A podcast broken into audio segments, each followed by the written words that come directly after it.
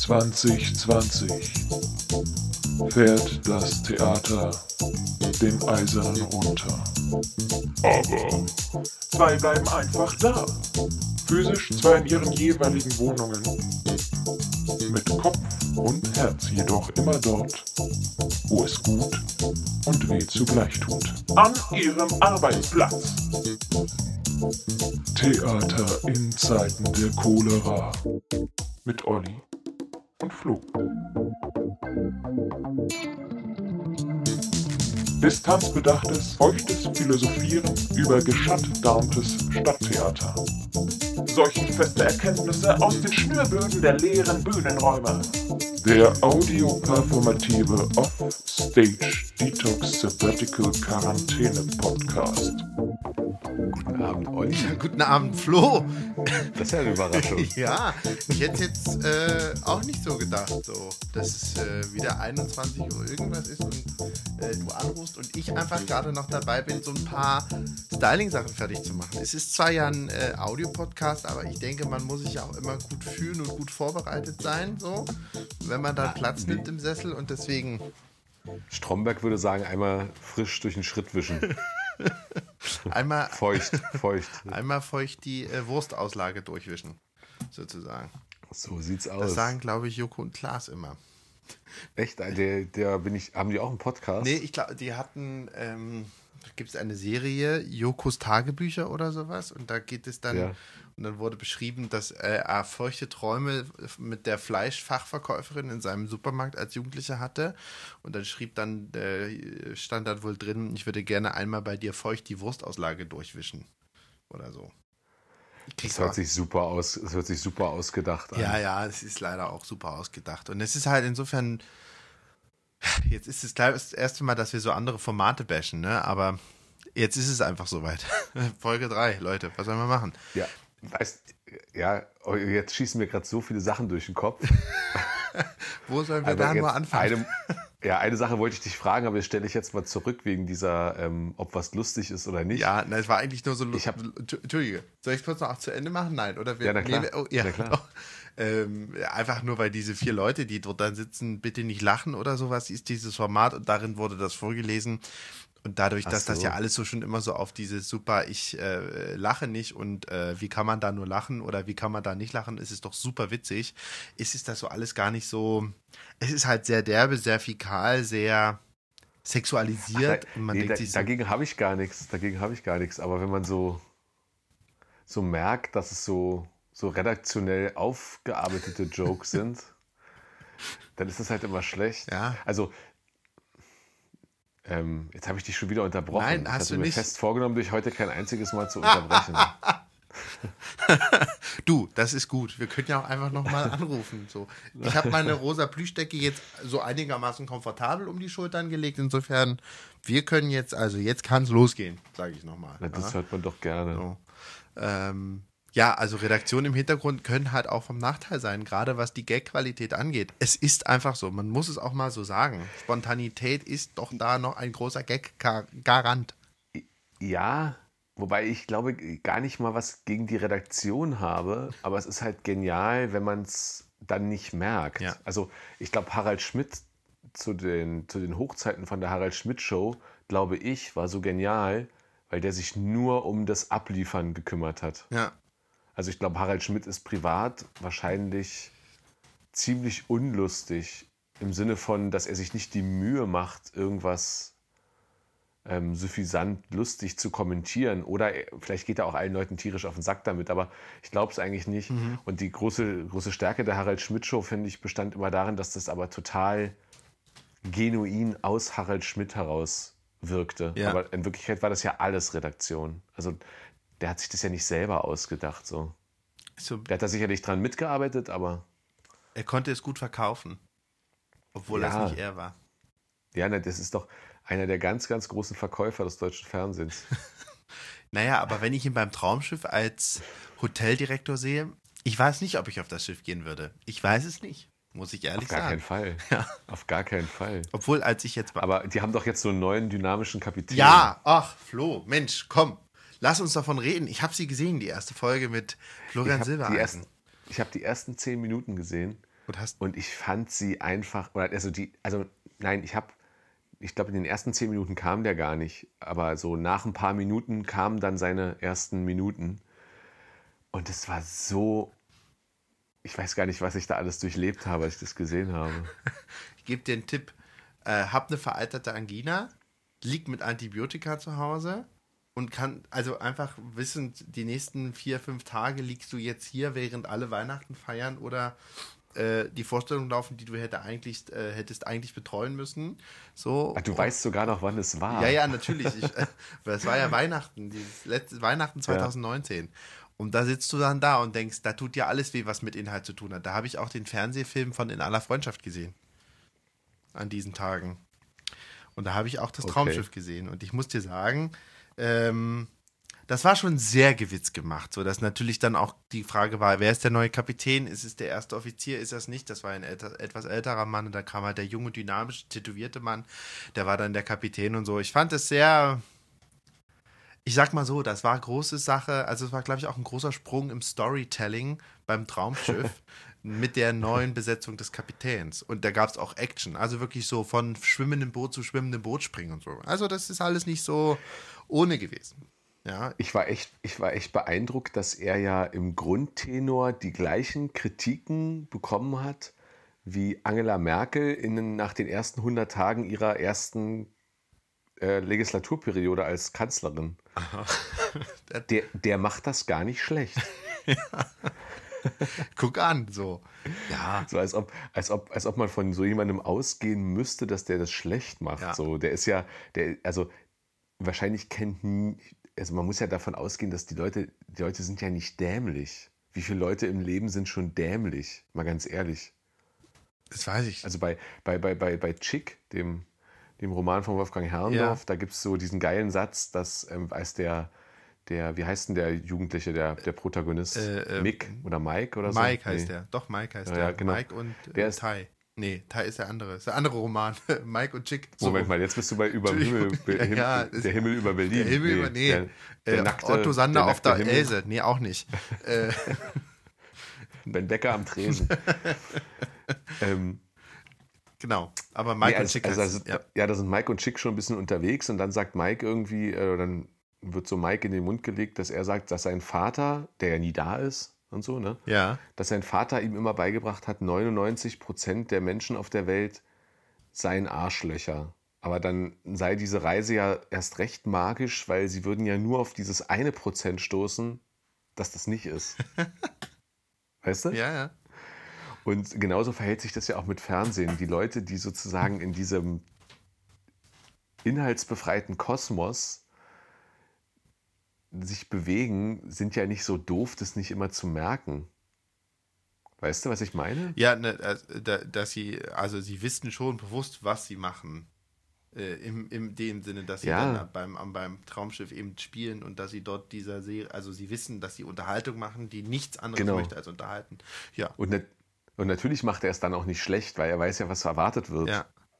Naja, und er macht es halt insofern natürlich, ich weiß nicht, wer vorher der Kapitän war, ich habe das ja auch wirklich. Äh, Sascha Hehn. Sascha Hehn, ne? Aber wie der gespielt hat, weiß ich nicht. Den habe ich einmal dann drei Folgen in dieser Satire Lerchenberg gesehen und dann war, glaube ich, wieder Feierabend und ich kannte ihn nicht.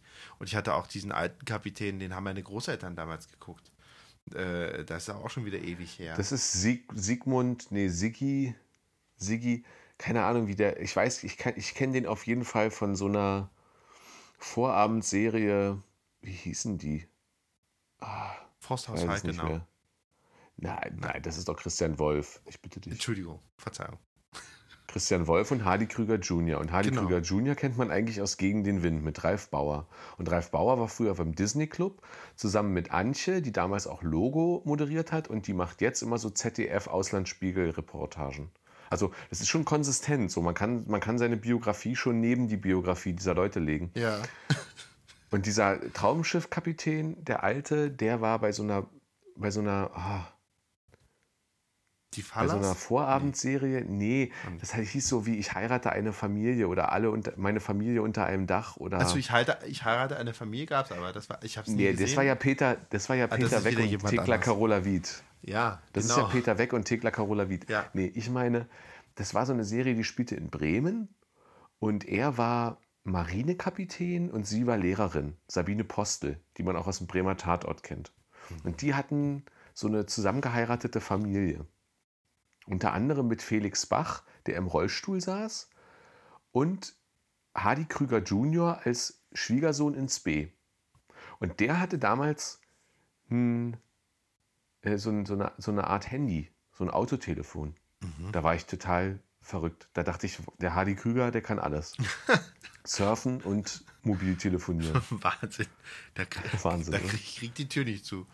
Okay, aber äh, was ich jetzt noch kurz zur, zum Traumschiff zurück äh, sagen wollen würde, ja. weil ich glaube, Hardy Krüger Junior würde auch einfach einen guten Traumschiffkapitän abgeben. Dem würde man dann auch Glaub vertrauen, ich. dass der das Schiff gut lenkt.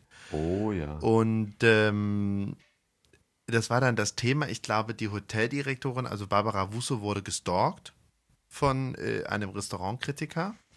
Und dann Aha. gab es noch ein schwules Paar, das, ähm, das äh, hatte der eine einen Seitensprung mit einer Freundin, daraus ist ein Kind entstanden und die wollten Kind und Kind sollte Vater kennenlernen. So, schwules mhm. Paar und Mutter und Sohn und so. Und das war dann auch alles. Ach, es war wirklich Meilensteine im Storytelling, was auch so Aktualität anging und so weiter und so fort. Ich glaube, es war dann auch noch irgendeine Karibikinsel. Jetzt weiß der Kuckuck, welche das war.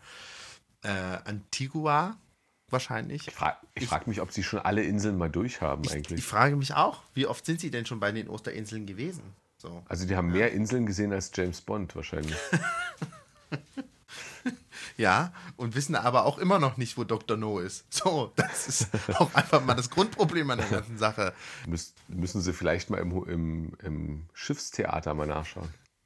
Ja, da tritt er ja dann auf, der große Harald Schmidt eben auch. Ne? Und dann denkt man sich, ja, warte, wer war denn der Stargast in der Folge? Ach, da war noch ein DSDS-Sternchen war noch mit dabei. Und äh, Joko und Winterscheid hat mitgespielt. Eben. Joko Winterscheid war ja der Bruder von äh, dem neuen Kapitän, gespielt von jetzt die Namen Florian Silbereisen. So. Richtig. Jetzt haben wir es. Richtig. Aber. Meine, meine Mutter ist ja großer Florian Silbereisen-Fan, weil der mal irgendwo die, ganz lange die Luft angehalten hat. Beeindruckend.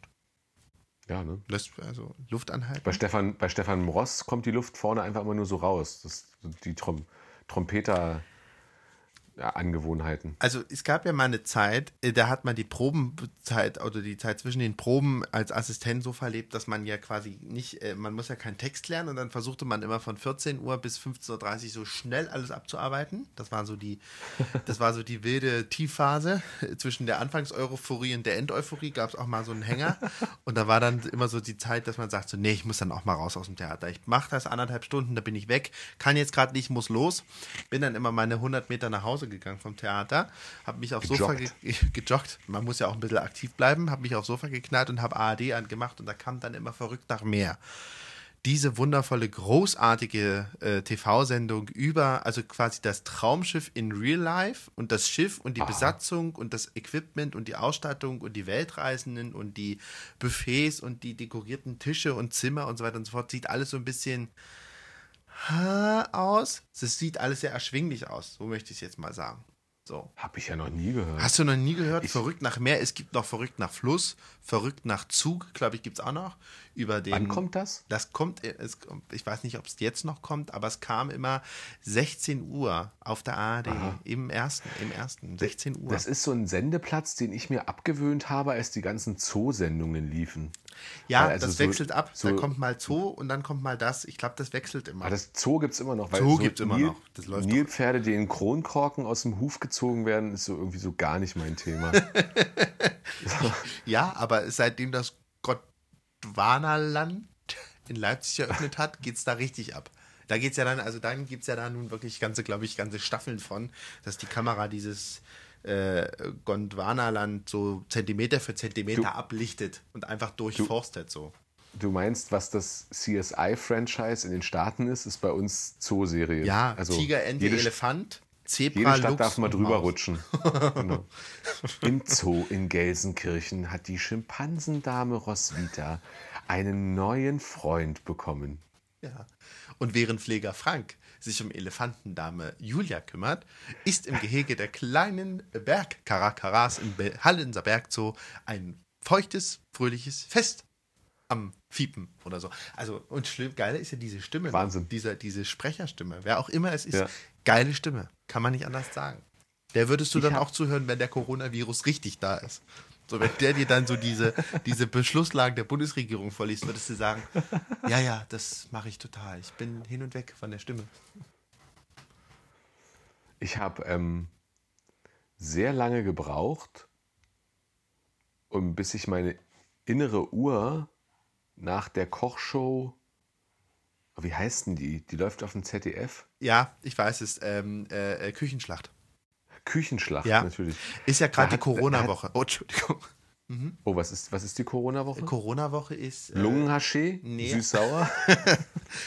Corona-Woche ist mit Johann Lafer, den ich ja sehr toll finde. So, weil der Ja. auch so, der hat einfach auch ein großes. Der versteckt einfach nicht, dass es, dass es ihm egal ist, wenn es nicht, also es ist ihm egal, wenn es nicht um ihn geht. Das versteckt er halt einfach nicht. Das finde ich großartig. Und Das der ist ein moderiert, großartiger Koch. Das weiß ich, ich habe ja noch nie was von ihm gegessen. Das weiß ich. so, ich gucke ihn ja nur und auch jetzt nur durch Zufall. Ähm, und Corona-Woche heißt, drei Sterneköche machen quasi diese ganze Show so durch, immer so um zwei Meter Abstand, dürfen auch nur einzeln nacheinander die Speisen vorbringen, kein Publikum und die kochen dann quasi ihre Gerichte und das sind dann immer so Zutaten, die man dann in Quarantäne auch hat. Und gestern gab es dann ähm, ge ge gedünsteten Saibling in Frühtrüffel an Saibling-Kaviar. Oder wilder Brokkoli in irgendwas bei irgendwas. Und ich stehe dann so da und denke, na klar, das habe ich ja in meiner Quarantäneküche definitiv da. Ja, Saibling, kriege ich ja Kaviar und wilden Aber das Brokkoli. Aber das sind die Sachen, die jetzt überbleiben. Wenn du reingehst, ich hätte gern noch Kartoffeln. Ist nicht mehr. Was haben wir dann? Avocado und Ingwer. Oh, okay. Ja, danke. Okay. Cool. Ähm, kann ich mir mit dem Saibling notfalls auch den Hintern abwischen? Wenn die, also es ging dann um sehr kross gebratene Fischhaut. Mehr sage ich nicht dazu. So. Das, das wäre dann wahrscheinlich von der Haptik her dem Toilettenpapier in der DDR ähnlich. Ja, ist auch noch ein bisschen Spaß dabei. So.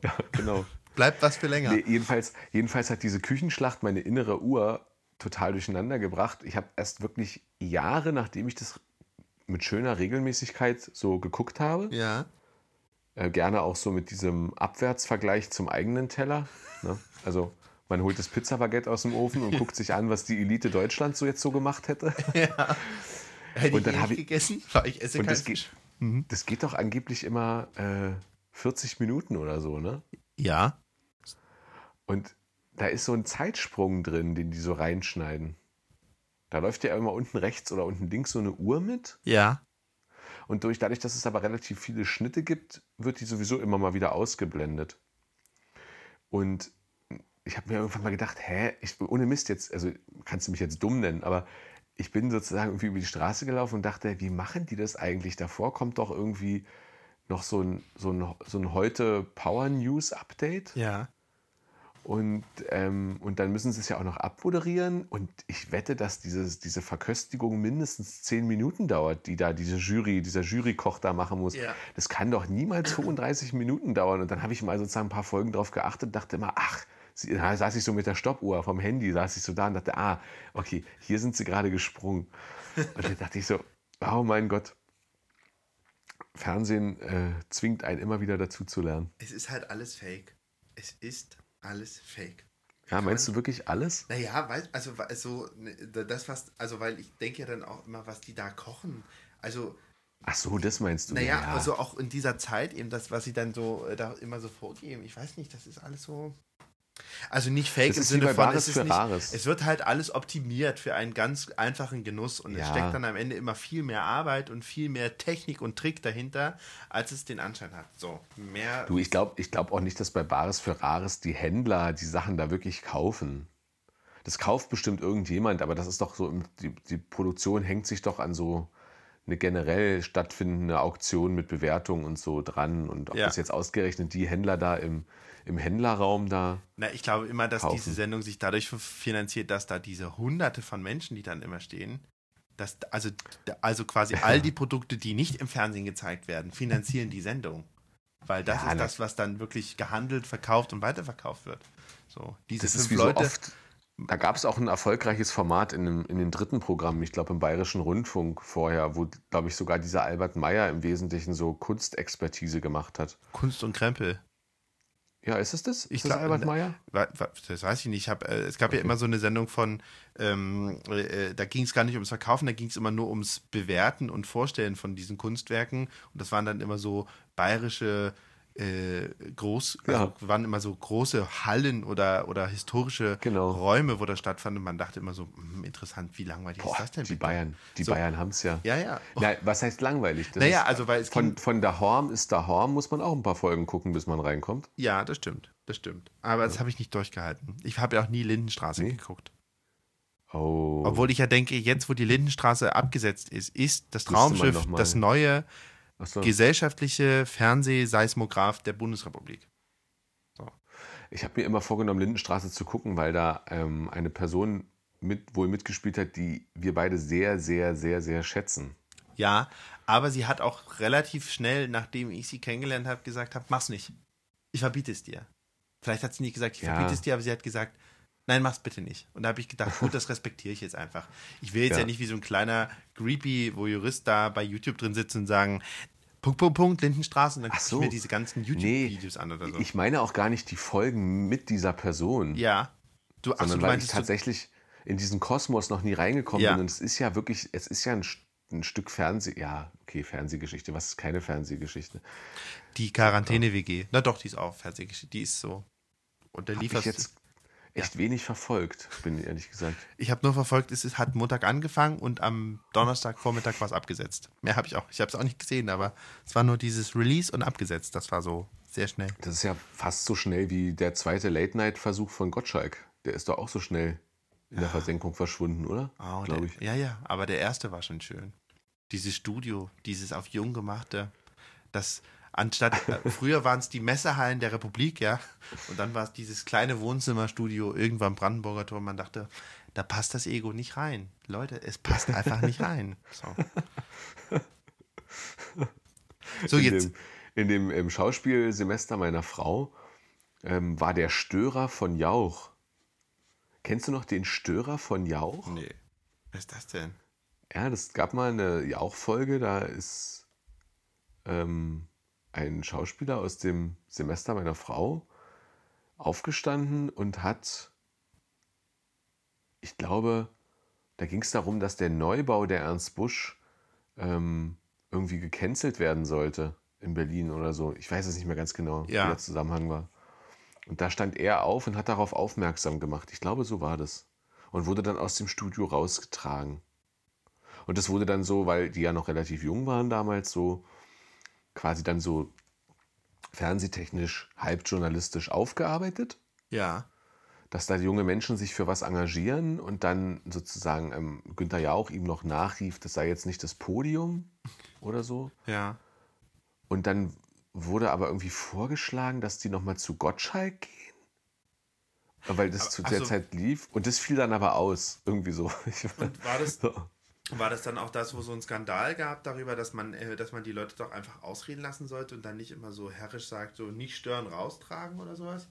War das Ja, kann schon sein. Boah, ich habe Naja, jetzt, jetzt springe ich, aber ich habe gestern, ich habe mir gestern mal so einen Ausschnitt aus einer Lanz-Sendung angeguckt.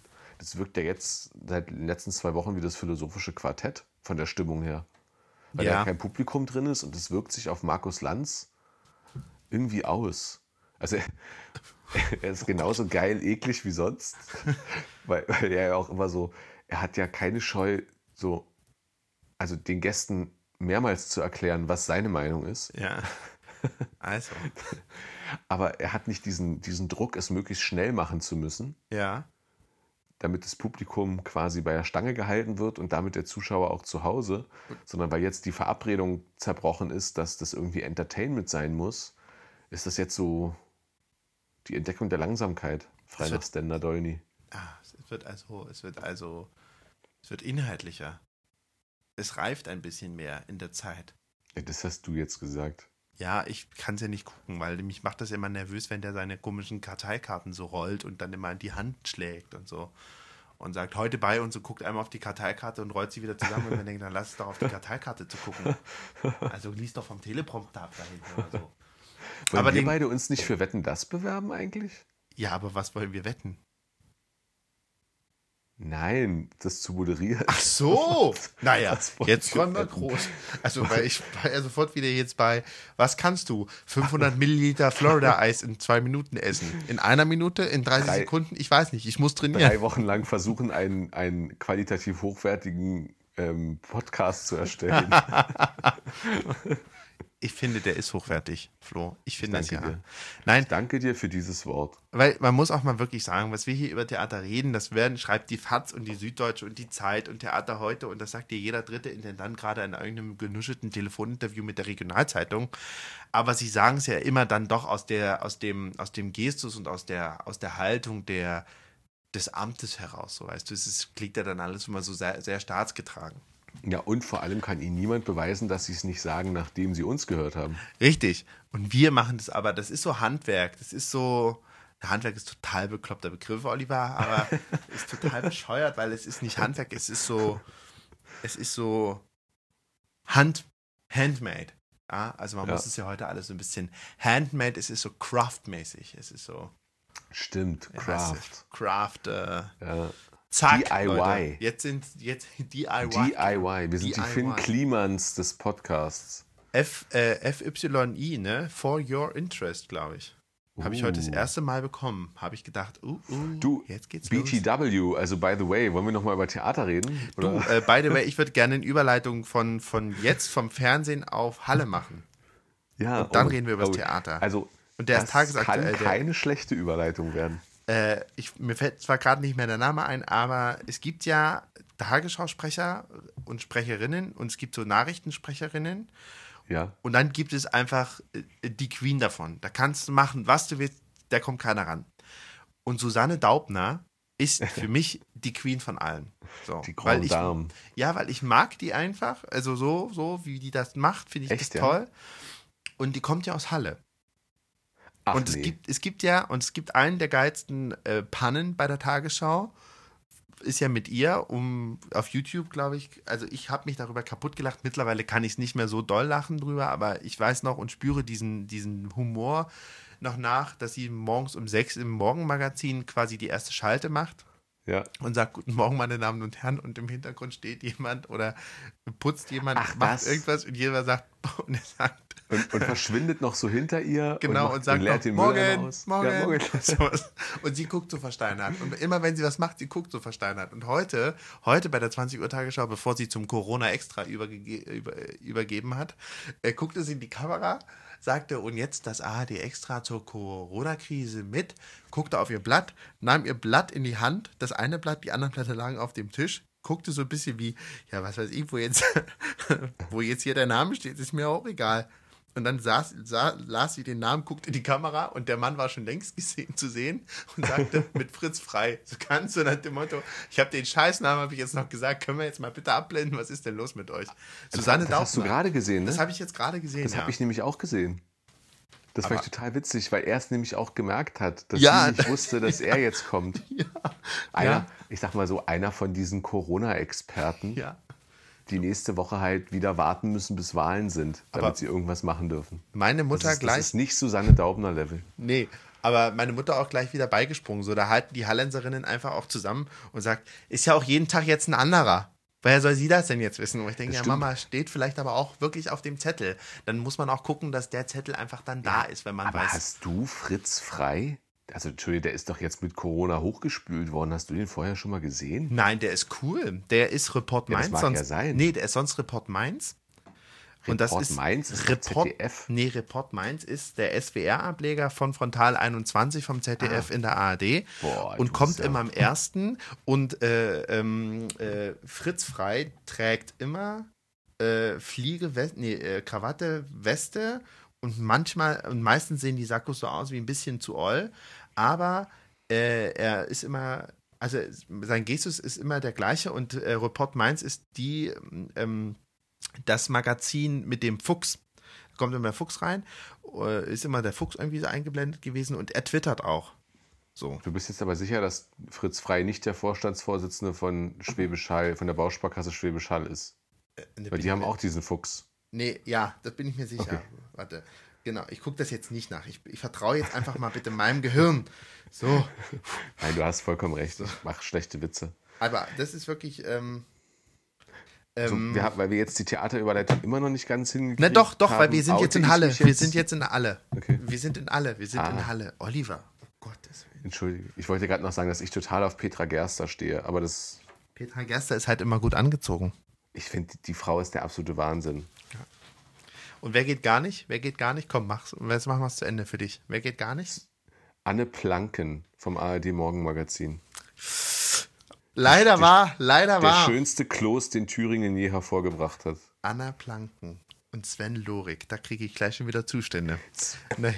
Sven Lorik, Sven- bin ich mir absolut sicher, wird entweder richtig böse geprankt von seiner Kostümabteilung oder er ist farbenblind. oder beides. Das kann echt Aber nicht sein, was der andere. Der hatte letztens eine gelbe Hose zu einem jeansfarbenen Sakko an. Ich guck's ja nicht mehr. Ich kann's ja nicht mehr gucken. Weil nach Live nach neun, seitdem da das Moderatorenduo es zum fünften Mal durchgetauscht hat und der geilste Moderator ever sowieso nicht mehr dort dabei ist, kann ich nichts mehr gucken, was damit zu tun hat. Also auch nicht Okay. mehr die MoMAs. Ist einfach nicht Ja, mehr Mann. drin für mich. Sven Lorik und Anna Planken. Ja. Oh, großartig. Aber wen, wen Marietta Slomka. Marietta Slomka. Nee, die mag ich nicht. Die, die guckt mich, das ist, das, die guckt Die mich hat- immer an wie Chucky die Mörderpuppe. Na, sie hat so einen ganz belehrenden Ton. Ich meine, also wir klammern jetzt ja Peter Glöppel und äh, äh, Ursula van der Gröben oder wie sie heißt und diese ganzen anderen RTL-Moderatoren. Ah, die gucke ich ja nicht. Das geht also gar nicht. Und dann gibt es da noch Peter Richter oder wie der heißt. Ich finde, das ist Ja. alles nicht richtig. Äh, aber ja. Nee, ähm, Petra Gerster ist für mich unerreicht und Susanne Daubner ge- spielt da aber auch in der Liga für mich. Aber wer es jetzt noch gut macht, ist Christian Sievers. Das ist der neue Mann von heute. Der hat den, äh, der hat den anderen abgelöst, der jetzt irgendwas anderes macht. Gott, wir reden jetzt schon wieder seit 31 Minuten über Fernsehen. Aber es ist immer gut, dass wir so Zeiten haben, wo wir dann sagen können, springt dahin, da geht es ums Theater. Ja, Der Christian Sievers, der das macht es so. einführen. Der Christian Sievers macht es immer mit großer Inbrunst, wenn er, wenn er die Sendung beendet. Das finde ich ganz toll. Da merkt man, der will so einen neuen Geist in die Heute-Sendung bringen. Eben einen okay. anderen Akzent zu äh, Petra Gerster setzen, was, glaube ich, allen anderen immer nicht gelungen ist, seitdem äh, unser lieber, wie heißt der, Steffen Seibert nicht mehr da ist. Seitdem gibt es ja Ja, quasi Steffen kein. Seibert hat ja gesnitcht. Genau, aber seitdem gibt es quasi keine Ikone mehr bei den ZDF-Heute-Nachrichten neben Petra Gerster. Aber na, Klaus Kleber. ja, aber das ist ja, aber das ist ja Heute-Journal. Achso, du redest explizit von heute nach. Genau, weil, weil dieser äh, Christian Sievers ist quasi, der, ähm, der macht jetzt die 19 Uhr heute mit. Und der macht es wirklich nicht gut. Der macht es wirklich nicht schlecht. Der macht es gut. Der macht es gut, der macht es mit Hingabe. Hatten wir gestern. So, jetzt die Überleitung. Flo. Weißt du, wer nicht älter wird? Gunther Nee. Tiersch vom ZDF We- Wetter. Gunther Tiersch vom ZDF Wetter, stimmt. Der wird nicht älter. Das ist der Wahnsinn. Okay, Und jetzt zum Theater. Der beste Wettermann ist übrigens noch Donald Becker vom ARD MoMA. Also vom ARD Wetter Donald Becker, das ist der Beste. Dieser Mann. Also, wie kann man Donald heißen? Das müssen seine Eltern ja beantworten. Also, da saßen seine Eltern doch bestimmt in Pirna beim, beim ru- rußig gefärbten Käsekuchen, weil sie ihn zu lange draußen auf der Fensterbank stehen lassen haben und dachten sich, ich will hier weg. Machst du mir noch eine Club-Cola auf? Machst du mir noch eine Clubkohle auf und heute legen wir den Namen von dem Jungen fest. Ich werfe einfach mal in den Ring Donald. Guck mal hier, ein lustiges Taschenbuch. Gut, Donald. So, Oh Mann. Okay, so komm, Minute kommen wir, 33. Kommen wir was zu was Produktivem, was sich nicht um sich selbst dreht, was die Menschheit erfrischt und die Massen in den Bann zieht. Kommen wir zum Theater. Herzlich willkommen. Heutiges Thema war ja, Flo, äh, äh, frag nicht, was die Stadt für das Theater tun kann, sondern frag, was das Theater für die Stadt tun kann. War das so rum, ja? Frei nach John F. Kennedy. Ja, wir Ah. wollten ja von der Selbstreferenzialität weg. Ja, aber ja, geil, weil ich hatte das die, den ganzen Tag andersrum im Kopf und dachte immer, was hat uns denn geritten? Also ich war jetzt so sehr am Kennedy-Zitat, ne? So. Frage nicht, was das Theater für dich, sondern du fürs Theater tust, aber das ist ja total banal. Die Frage, die du gerade gesagt hast, ist ja viel, viel äh, tiefgründiger. Ich habe, ja, Dankeschön, aber die haben wir gemeinsam entwickelt, lieber Flo. Ich weiß nicht, in mag- welcher Folge das war, aber Das ich glaube, ja es sein. letzte aber- der ersten Staffel. Kann es eigentlich sein, dass ich bei der heutigen, bei der Folge, die heute ausgestrahlt wurde, also bevor wir jetzt hier aufzeichnen, Ja. dass ich da, dass ich da die, die Sprachspur nicht richtig zum Intro gelegt habe? Ja, das habe ich auch Ach festgestellt. du grüne Neune, ich habe es mir gar nicht richtig angehört. ja, Scheiße. hab ich ich habe es heute auf der Autofahrt mir angehört und ich bin äh, sehr weit gekommen. Wir waren beim, beim Buchstaben E angelangt, also beim ersten E. Dann, dann war meine Autofahrt leider vorbei. Ach, äh, Scheiße, Troter, ach, Kacke. Ja, muss ich halt, Ah, fuck. Raus. muss ich halt Tornau rausfahren. Nee, ich bin dann Peißen. Ich habe es mir Auch dann gut. richtig gegönnt heute. Okay, also die Frage ist, frage nicht, was die Stadt fürs Theater tut, sondern frage, was das Theater für die Stadt tun kann. Genau. Aha. Ja, wie ist das denn in Hannover, sage ich mal so ganz fromm, fröhlich, frei? Äh, das ist ja, das steht ja gar nicht zur Debatte in Hannover. Wir sind ja ein Staatstheater. Wir sind ja gar nicht für Hannover. Wir sind ja, wir sind ja für ganz Niedersachsen. Nee, das ist in Hannover, ist das eine interessante Frage, weil ähm, das Stadt, also, äh, also ähm, das ist ein Theater, ich, ich kenne keine anderen Staatstheater, kann es jetzt nur aus der Sicht sagen. Also es ist so lustig, dass das Theater für eine Stadt da ist, aber die Stadt quasi keinen Einfluss auf das Theater hat, von der Finanzierung her, sondern Ja. das sind so autarke Sachen und ähm, und somit äh, hat das Theater auch immer in der, in der Organisationssache oder in dieser Struktursache auch immer nur im, erst im zweiten Schritt was mit der Stadt zu tun, weil vorderrangig kommt alles vom Land, das Geld, die Personage, die Richtlinien, pralla, pralla, pralla, aber trotzdem macht es ja Theater für die Stadt. Die Kommune gibt da gar kein Geld dazu. Nee, das ist zu 100% Eigenträger des Landes Niedersachsen. Ich glaube, fast alle Theater in Die Niedersachsen Staatstheater sind. oder sind die Nee, ach so. Staatstheater, sind Staatstheater, sind, glaube ich, ich weiß gar nicht, also weiß jetzt nicht, wie es mit Braunschweig, Oldenburg und sowas ist, aber vielleicht unterschätze ich jetzt, nee, na, dann gibt es noch das Landestheater Hildesheim, was gibt es da noch? Ich glaube, Osnabrück gibt es noch. Also es gibt ein paar. Staatstheater und dann jede Menge Güllefläche. ist eben Niedersachsen. So, es gibt ein paar Hotspots und dazwischen kommt dann auch noch Land. Ähm, genau, und dann in Hannover ist es so, dass es, äh, dass man äh, jetzt mit der neuen Intendantin äh, quasi diese Spielstätten-Zuordnung zu äh, sogenannten jungen Theater und äh, diesem wundervollen Abendspielplan-Theater aufgebrochen hat, dass es sich halt verwebt, dass an allen Spielstätten alles stattfindet. Ja. Ähm, das rückt also auch die Spielstätten ein bisschen anders zurecht. Und ansonsten gibt es da, sage ich mal, die ganz äh, ähm, zwingend notwendigen Mechanismen. Also man versucht sich zu öffnen für die Stadt, indem man äh, Projekte mit der Stadt macht. Da gibt es ja ein ganzes, ein ganzes kuratiertes Programm dazu, was neu aufgelegt worden ist. Das heißt Universen. Dann gibt es natürlich äh, Angebote für Schulen und für Gruppen und für Jugendliche aller, aller Altersklassen. Und dann gibt es natürlich partizipative Projekte. Darauf ist jetzt verstärkt auch Fokus gelegt worden in der ersten Spielzeit, dass man viel mit den, äh, mit den ähm, na, Statistinnen und Statisten arbeitet, also quasi das Menschen. genau mit also dass dieser dass dieser Effekt einfach da bleibt und sagt äh, wir brauchen euch ne und ähm, das reift so. Und ähm, ja. Und es sollte jetzt auch seit langer Zeit ähm, wieder ein ähm, Shakespeare Sommertheater geben. Oder gibt es ja Mhm. auch noch. Also bei der Corona Krise weiß man es jetzt gerade nicht. Aber ähm, Ja, ich würde mir sehr wünschen, dass das stattfindet. ja, ich, Dafür ich, ich mir auch, weil ich glaube, habe ich schon Premierenkarten. sehr gut, sehr richtig. Ja. Ähm, genau. Weil ich glaube, der, ähm, ähm, man wird daran versuchen festzuhalten, also jetzt nicht nur in Hannover, sondern ich glaube überall, wo dann so Open-Air-Sommertheater stattfindet, weil das ist so ein toller Moment, glaube ich, wenn die Leute wieder, also wenn sich bis dahin was lockert und man wieder Sachen machen darf, dass das dann im unter freiem Himmel stattfindet. Unter, äh, Im Sommer bei so und dann tralla. So, jetzt sind wir aber vom Thema abgekommen. Äh, weil ich jetzt Nee. irgendwie gerade Angst hatte, ich versteige mich hier gerade in Sachen, die vielleicht hier nicht hergehören in dem Podcast, weil ich nicht weiß, ob ich Ach das so. erzählen darf. Deswegen Ach so. war ich jetzt gerade so ein bisschen, stotterte ich gerade so ein bisschen rum. Hä, aber du hast ja nichts gesagt, was ein Betriebsgeheimnis ja, sein könnte. dachte ich jetzt auch gerade, oder? Habe ich doch- auch nicht gemacht. bist doch in de- in deiner Arbeitsposition zu unbedeutend, dass das Zugang zu sensiblen Informationen erlangen könntest. Das ist auch wieder richtig. Das stimmt auch Und wieder. das, aber das kann ich nur sagen, weil ja selbst ich noch in einer viel unbedeutenderen Position, was sowas angeht, arbeite. Also, Ich bin ja nur Schauspieler.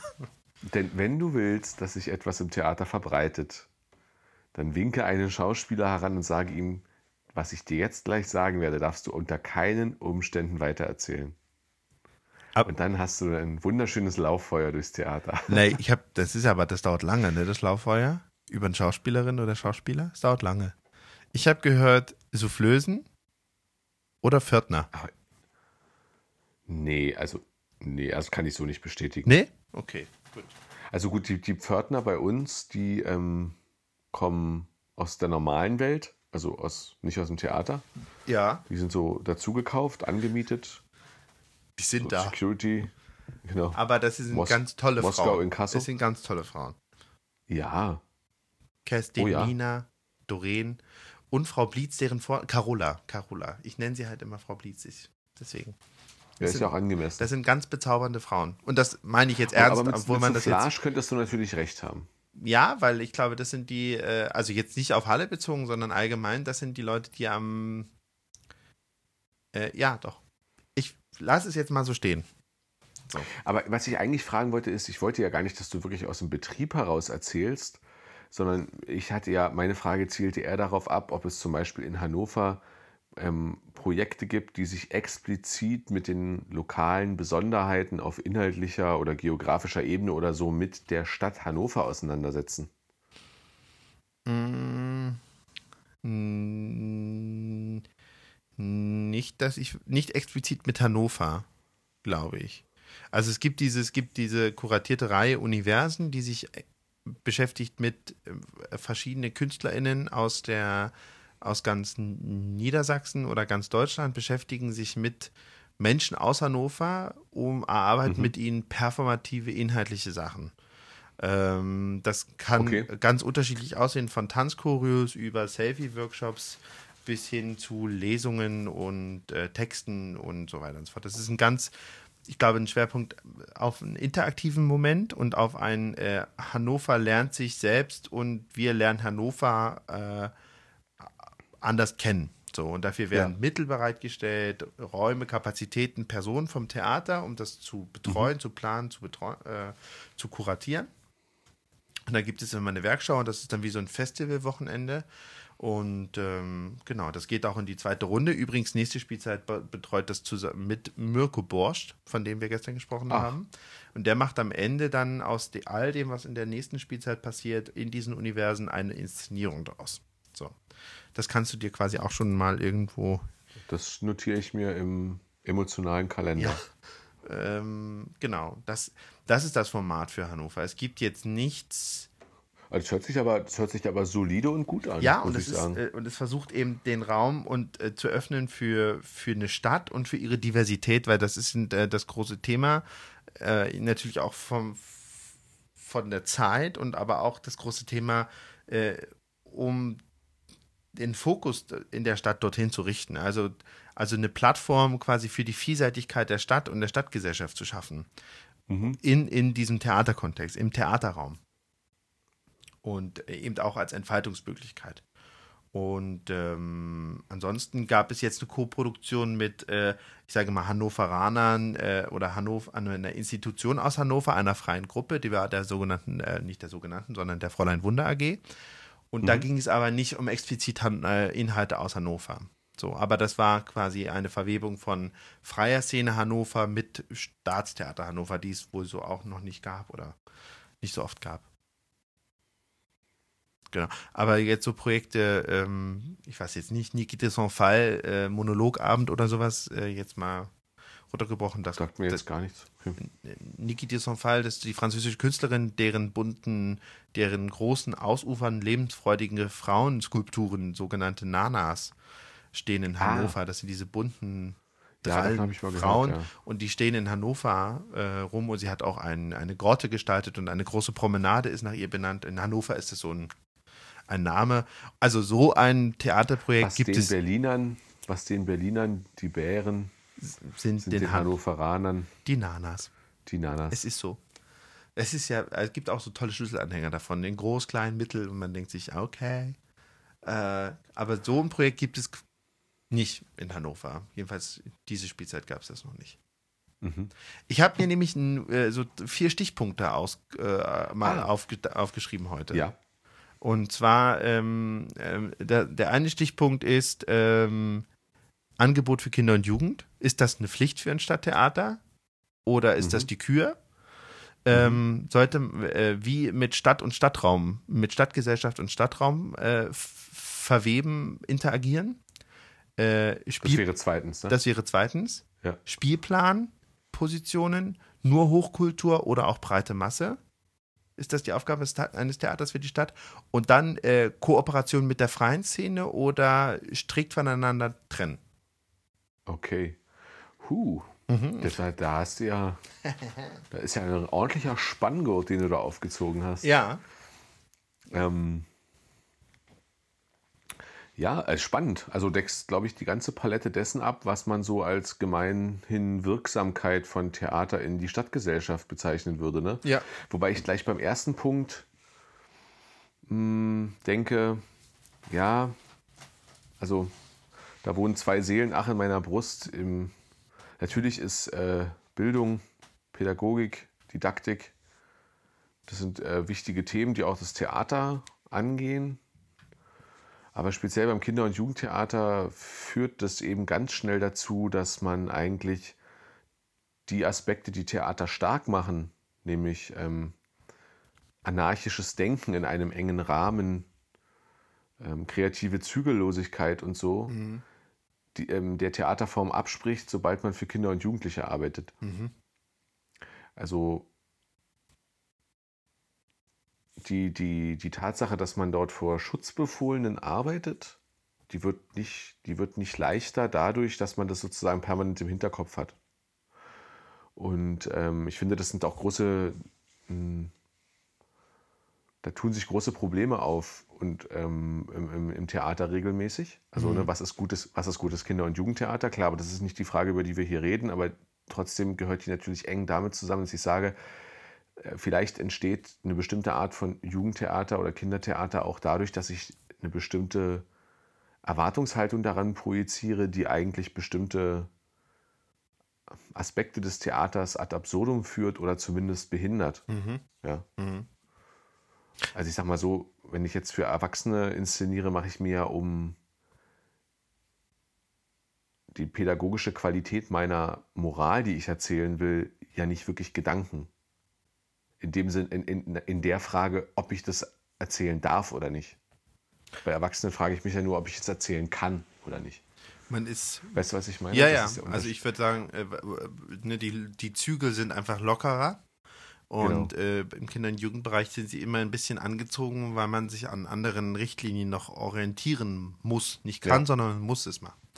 Meine Deswegen Fra- würde ich auch immer sagen, Entschuldige, nee, nee, bitte. Nee, ich, wollte, ich wollte sagen, deswegen würde ich jetzt, um, um jetzt, äh, sage ich den Ball nochmal zurück, zurückzuspielen, würde ich sagen, ich würde dafür plädieren zu sagen, eine Stadt braucht das nicht zwingend. Es ist nicht Pflicht für ein Stadttheater, eine Kinder- und Jugendspielsparte zu haben. Aber wenn sie eine hat, dann muss sie dieser Sparte die vollen Rechte gewähren und dann und damit einher muss sie einen ganz, ganz genauen Plan und eine ganz, ganz genaue Absicht verfolgen, welche Art von Theater dort stattfinden soll. Und wenn das, wenn das nämlich nicht ist, sondern ich sag mal 0815 Kindertheater, wenn ich nicht mir überlege, welche Leute ich dahin hole, dann ist die Wirkung, die diese Form von Theater langfristig auf die Stadt hat, aus meiner Sicht eher negativ zu sehen. Ich stimme dir zu, weil das ist für mich der Knackpunkt. Ich glaube, es geht gar nicht darum, dass das Stadttheater eine explizite Kinder- und Jugendsparte braucht oder äh, haben muss zwingend, aber sobald es ein Angebot macht, was sich e- dezidiert an Kindern, an Kinder und Jugendliche richtet, muss es mit Hingabe passieren und es muss mit der gleichen Leidenschaft passieren und möglich sein, wie alle anderen Produktionen, die an dem Haus stattfinden. Und sei es nur, wenn man ein Weihnachtsmärchen, Familienstück, äh, wie auch immer man das nennen möchte, macht und man sagt, Ja. Allein das einmal im Jahr stattfinden zu lassen für Kinder und alle Familien kann, und jetzt werde ich pathetisch, kann aber das Samenkorn sein, das am Ende eine Theaterbegeisterung zum Erblühen bringt.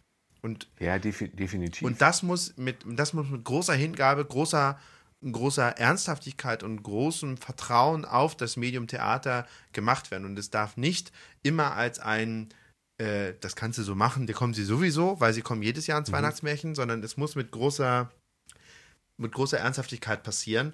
Und es muss, glaube ich, und das finde ich, äh, weil das Stadttheater eben der, der Stadtgesellschaft gehört, aufgrund der Finanzierung äh, aus Steuergeldern. Das heißt, wir alle zahlen ja etwas dafür und deswegen haben wir alle, äh, gibt es das auch und deswegen haben wir Recht, äh, Anrecht auf etwas, weil wir ja. es ja finanzieren. Und dieses Anrecht auf diesen Moment, dass ich Zeit für, dass sie ein Theater oder dass ein Medium, sage ich, an äh, Kinder und Jugendliche richtet, der Anspruch muss dem sein, dass wir es so gut wie möglich machen.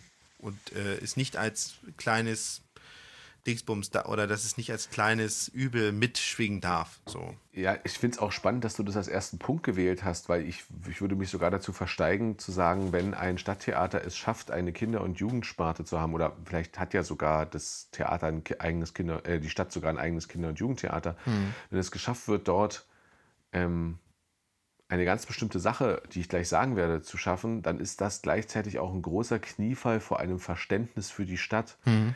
Also das, äh, den Punkt, den ich meine, ist, dass man ja nie, nie vergessen darf, Kinder sind keine kleinen Erwachsenen. Kinder, Kindheit ist eine Phase im Leben, die, und das meine ich nicht kitschig verklärend, sondern einfach ganz evolutionär, einen ganz einen ganz seltsamen Teil unserer Existenz ausmacht. Mhm. Wir sind das einzige Lebewesen auf dem Planeten, das quasi, oder glaube ich, meine, ich bin ja kein Biologe, aber bin mir ziemlich sicher, wir sind das einzige Lebewesen auf der Welt, was praktisch komplett unmündig und unfähig geboren wird. Wir sind nur fähig, mit Hilfe unserer Mutter oder generell unserer Eltern zu überleben. Mhm. Oder, oder, oder den Mutterinstinkten. Das muss ja nicht zwangsläufig eine Frau sein, aber ne, wir sind darauf, wir sind auf Fütterung angewiesen. Das sind viele, aber wir können uns nicht mal eigenständig bewegen. Also wir können im Notfall nicht mal selber für unser Essen sorgen. Und das über einen für die Natur relativ langen Zeitraum. Mhm. Und ähm, das ist sozusagen der eigentlich evolutionäre biologische Beweis dafür, dass es da eine sehr besondere Phase im Leben anbricht, nämlich aus zivilisatorischer Sicht eine Phase einer unglaublich langen Unmündigkeit. Und ähm, der, der, der spannende Punkt dahinter ist einfach, dass ähm, Theater meines Wissens fast der einzige Bereich ist, in dem Kinder komplett, komplette Mündigkeit proben können. Mhm. Im Moment der Vorstellung. Mhm. Und das Schwierige am Kindertheater ist, ihnen das zu ermöglichen weil der Grad zwischen, zwischen dem Ermöglichen, sich zu äußern oder frei zu denken oder ohne Limits, ähm, ja, ohne Limits zu denken, also wie ein Erwachsener, der alle Bürgerrechte besitzt, mhm. der auch Bundespräsident werden kann oder Bundeskanzler. Ja. So zu denken, ist ein, das ist ein schmaler Grad, den man leicht verlassen kann. Du kannst im Kindertheater auch leicht in die Falle tappen, oder aus meiner Sicht ist es eine Falle, dass auf einmal vermeintlich alle Kinder mitbrüllen. Da ist, da ist jemand hinter dir, da, da ist, da ist jetzt die böse Hexe oder so. Mhm. Ähm, und du merkst dann gar nicht mehr, wie sozusagen einfach die Lauten, die Leisen dominieren, die eigentlich ein ganz anderes Theatererlebnis suchen. Ja. Ja, das, da, wird, da wird sozusagen auch wieder Unmündigkeit erzeugt. Aber wenn du das schaffst, ich habe da ja auch kein probates Mittel, deswegen kann ich mich nur so beim Herumtasten so an das Thema heranwagen. Wenn du es schaffst, durch deine Bildsprache, durch deine Kunstsprache den Kindern eine selbstständige Theatererfahrung zu geben, dann gibst du den Kindern, die da sind, selber einen ganz großen Stellenwert. Mhm. Und die Art und Weise, wie Kinder in einer Stadt aufwachsen, sagt viel über die Stadt aus. Mhm. Das heißt, das hat direkte Rückwirkung auf, der, auf die Art und Weise, wie du die Stadt siehst. Wenn du, das, wenn du dieses Thema ernst nimmst, ja, dann ja. wirst du ähm, dann wirst du immer, wenn du dieses Thema, ähm, wie erzähle ich für Kinder, ernst nimmst, wirst du automatisch auch immer relevant für die Stadt erzählen und für die Stadtstruktur. Das ist das, was ich in meinem ersten Engagement am Thalia Theater in Halle äh, feder, äh, nicht federführend, sondern ähm, was ich da exemplarisch, so wollte ich sagen, exemplarisch erlebt habe. Mhm. Ich würde mich ja sogar zu der Aussage hinreißen lassen, weil ich das sehr, ich finde, das ist ein sehr schöner Punkt, wie du sagst, wenn, wenn man für die Kinder erzählt, erzählt man auch zwangsläufig für die Stadt, in der sie aufwachsen. Ja. Würde auch sagen, vielleicht ist es, oder nein, nicht vielleicht, sondern ich lasse mich zu der Aussage hinreißen oder ich reiße mich selbst dazu hin zu sagen, eine Stadt täte vielleicht mehr daran, das subventionierte Theater für Kinder und Jugendliche zu betreiben, im vordergründig und erst zweitrangig für die Erwachsenen, denn die erwachsene theatrale Unterhaltung findet sich immer in der freien Szene. Das heißt, das Angebot ist irgendwie immer mhm. da in der Stadt, während die Möglichkeiten für Kinder und Jugendliche in der freien Szene zu arbeiten durchaus schwieriger sind, weil die Produktionsbedingungen immer härter sind. So. Ähm, das stimmt und weil du natürlich, wenn du nicht über ein festes Haus verfügst, hast du das schwer, dass die, dann hast du eben keine Struktur vor Ort, wo diese Gruppen von Kindern so leicht hinkommen können. Ja. Also ich kenne ich kenn das selber, weil ich äh, freies, von 2016 bis praktisch heute freies Theater für, ähm, für Kindergartenkinder mache, mhm. zusammen mit einer Kollegin und einem Kollegen. Und das, da stellt sich tatsächlich immer das Problem, du willst in die Einrichtungen gehen, weil du weißt, dass die Einrichtungen teilweise ähm, nicht bis ins Theater können und das Theater auf, zum Beispiel in Halle gerade aufgrund der Art und Weise, wie es strukturiert ist, wie diese GmbH strukturiert ist, unter der es zusammengefasst wird, ähm, oft einfach gar nicht in der Lage ist, ein Kindertagesangebot flächendeckend für alle Kitas ähm, abzudecken. Mhm. Also wie soll das gehen? Mhm.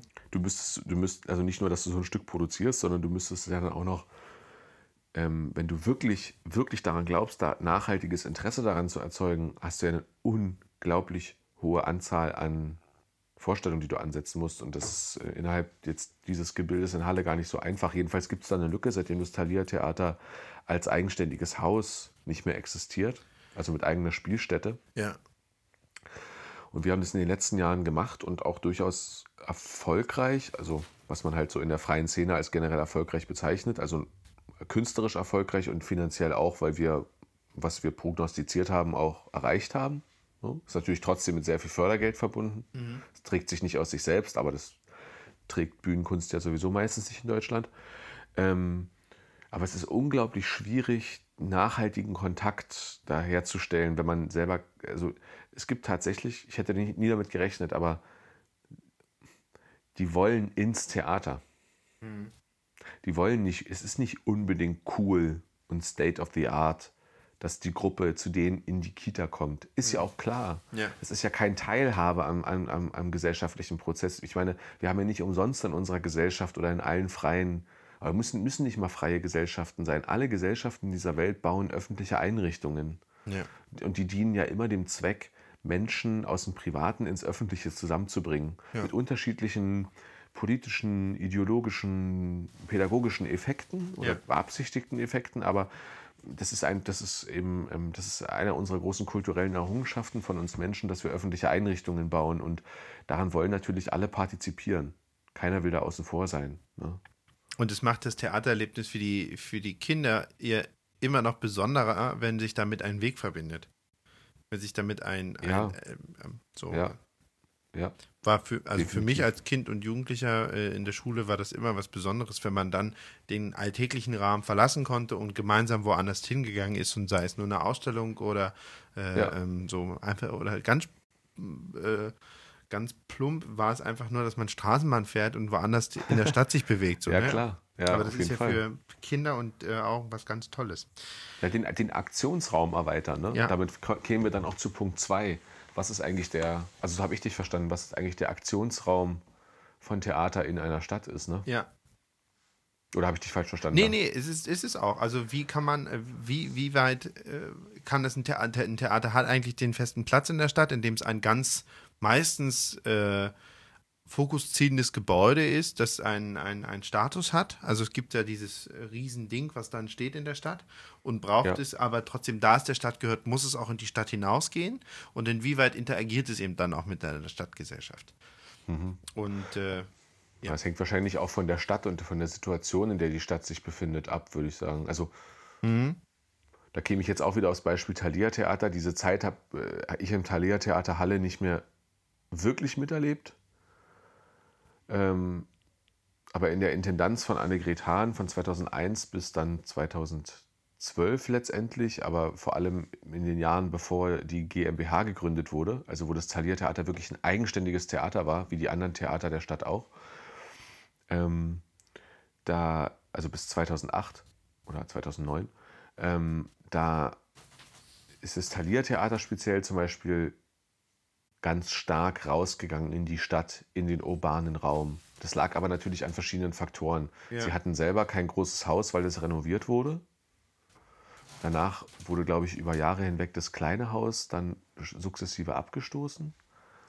Ähm, natürlich hing das auch mit dem, mit dem starken Faktor der Kulturinsel ab. Also ne, Peter Sodan hat ja in Halle sozusagen für die, für die DDR einzigartig ein eigenes Theater, also sein Theater aus dem Theaterverbund mit der Oper rausgelöst, also aus dem Landestheaterverbund und so irgendwie quasi sein eigenes Theater in so einem alten, in so einem alten Kulturblock mit Kino und so aufgemacht, wo die so tausende Subotniks gemacht haben, die dieses Ensemble damals. Und das ist natürlich ein sehr starker Standortfaktor gewesen vom Prestige her. Und ähm, das Thalia Theater hat sich wahrscheinlich als Strategie, nehme ich an, überlegt, was braucht Halle? Also braucht Halle ein weiteres großes Haus, in dem, wo man versucht, Leute so reinzuziehen?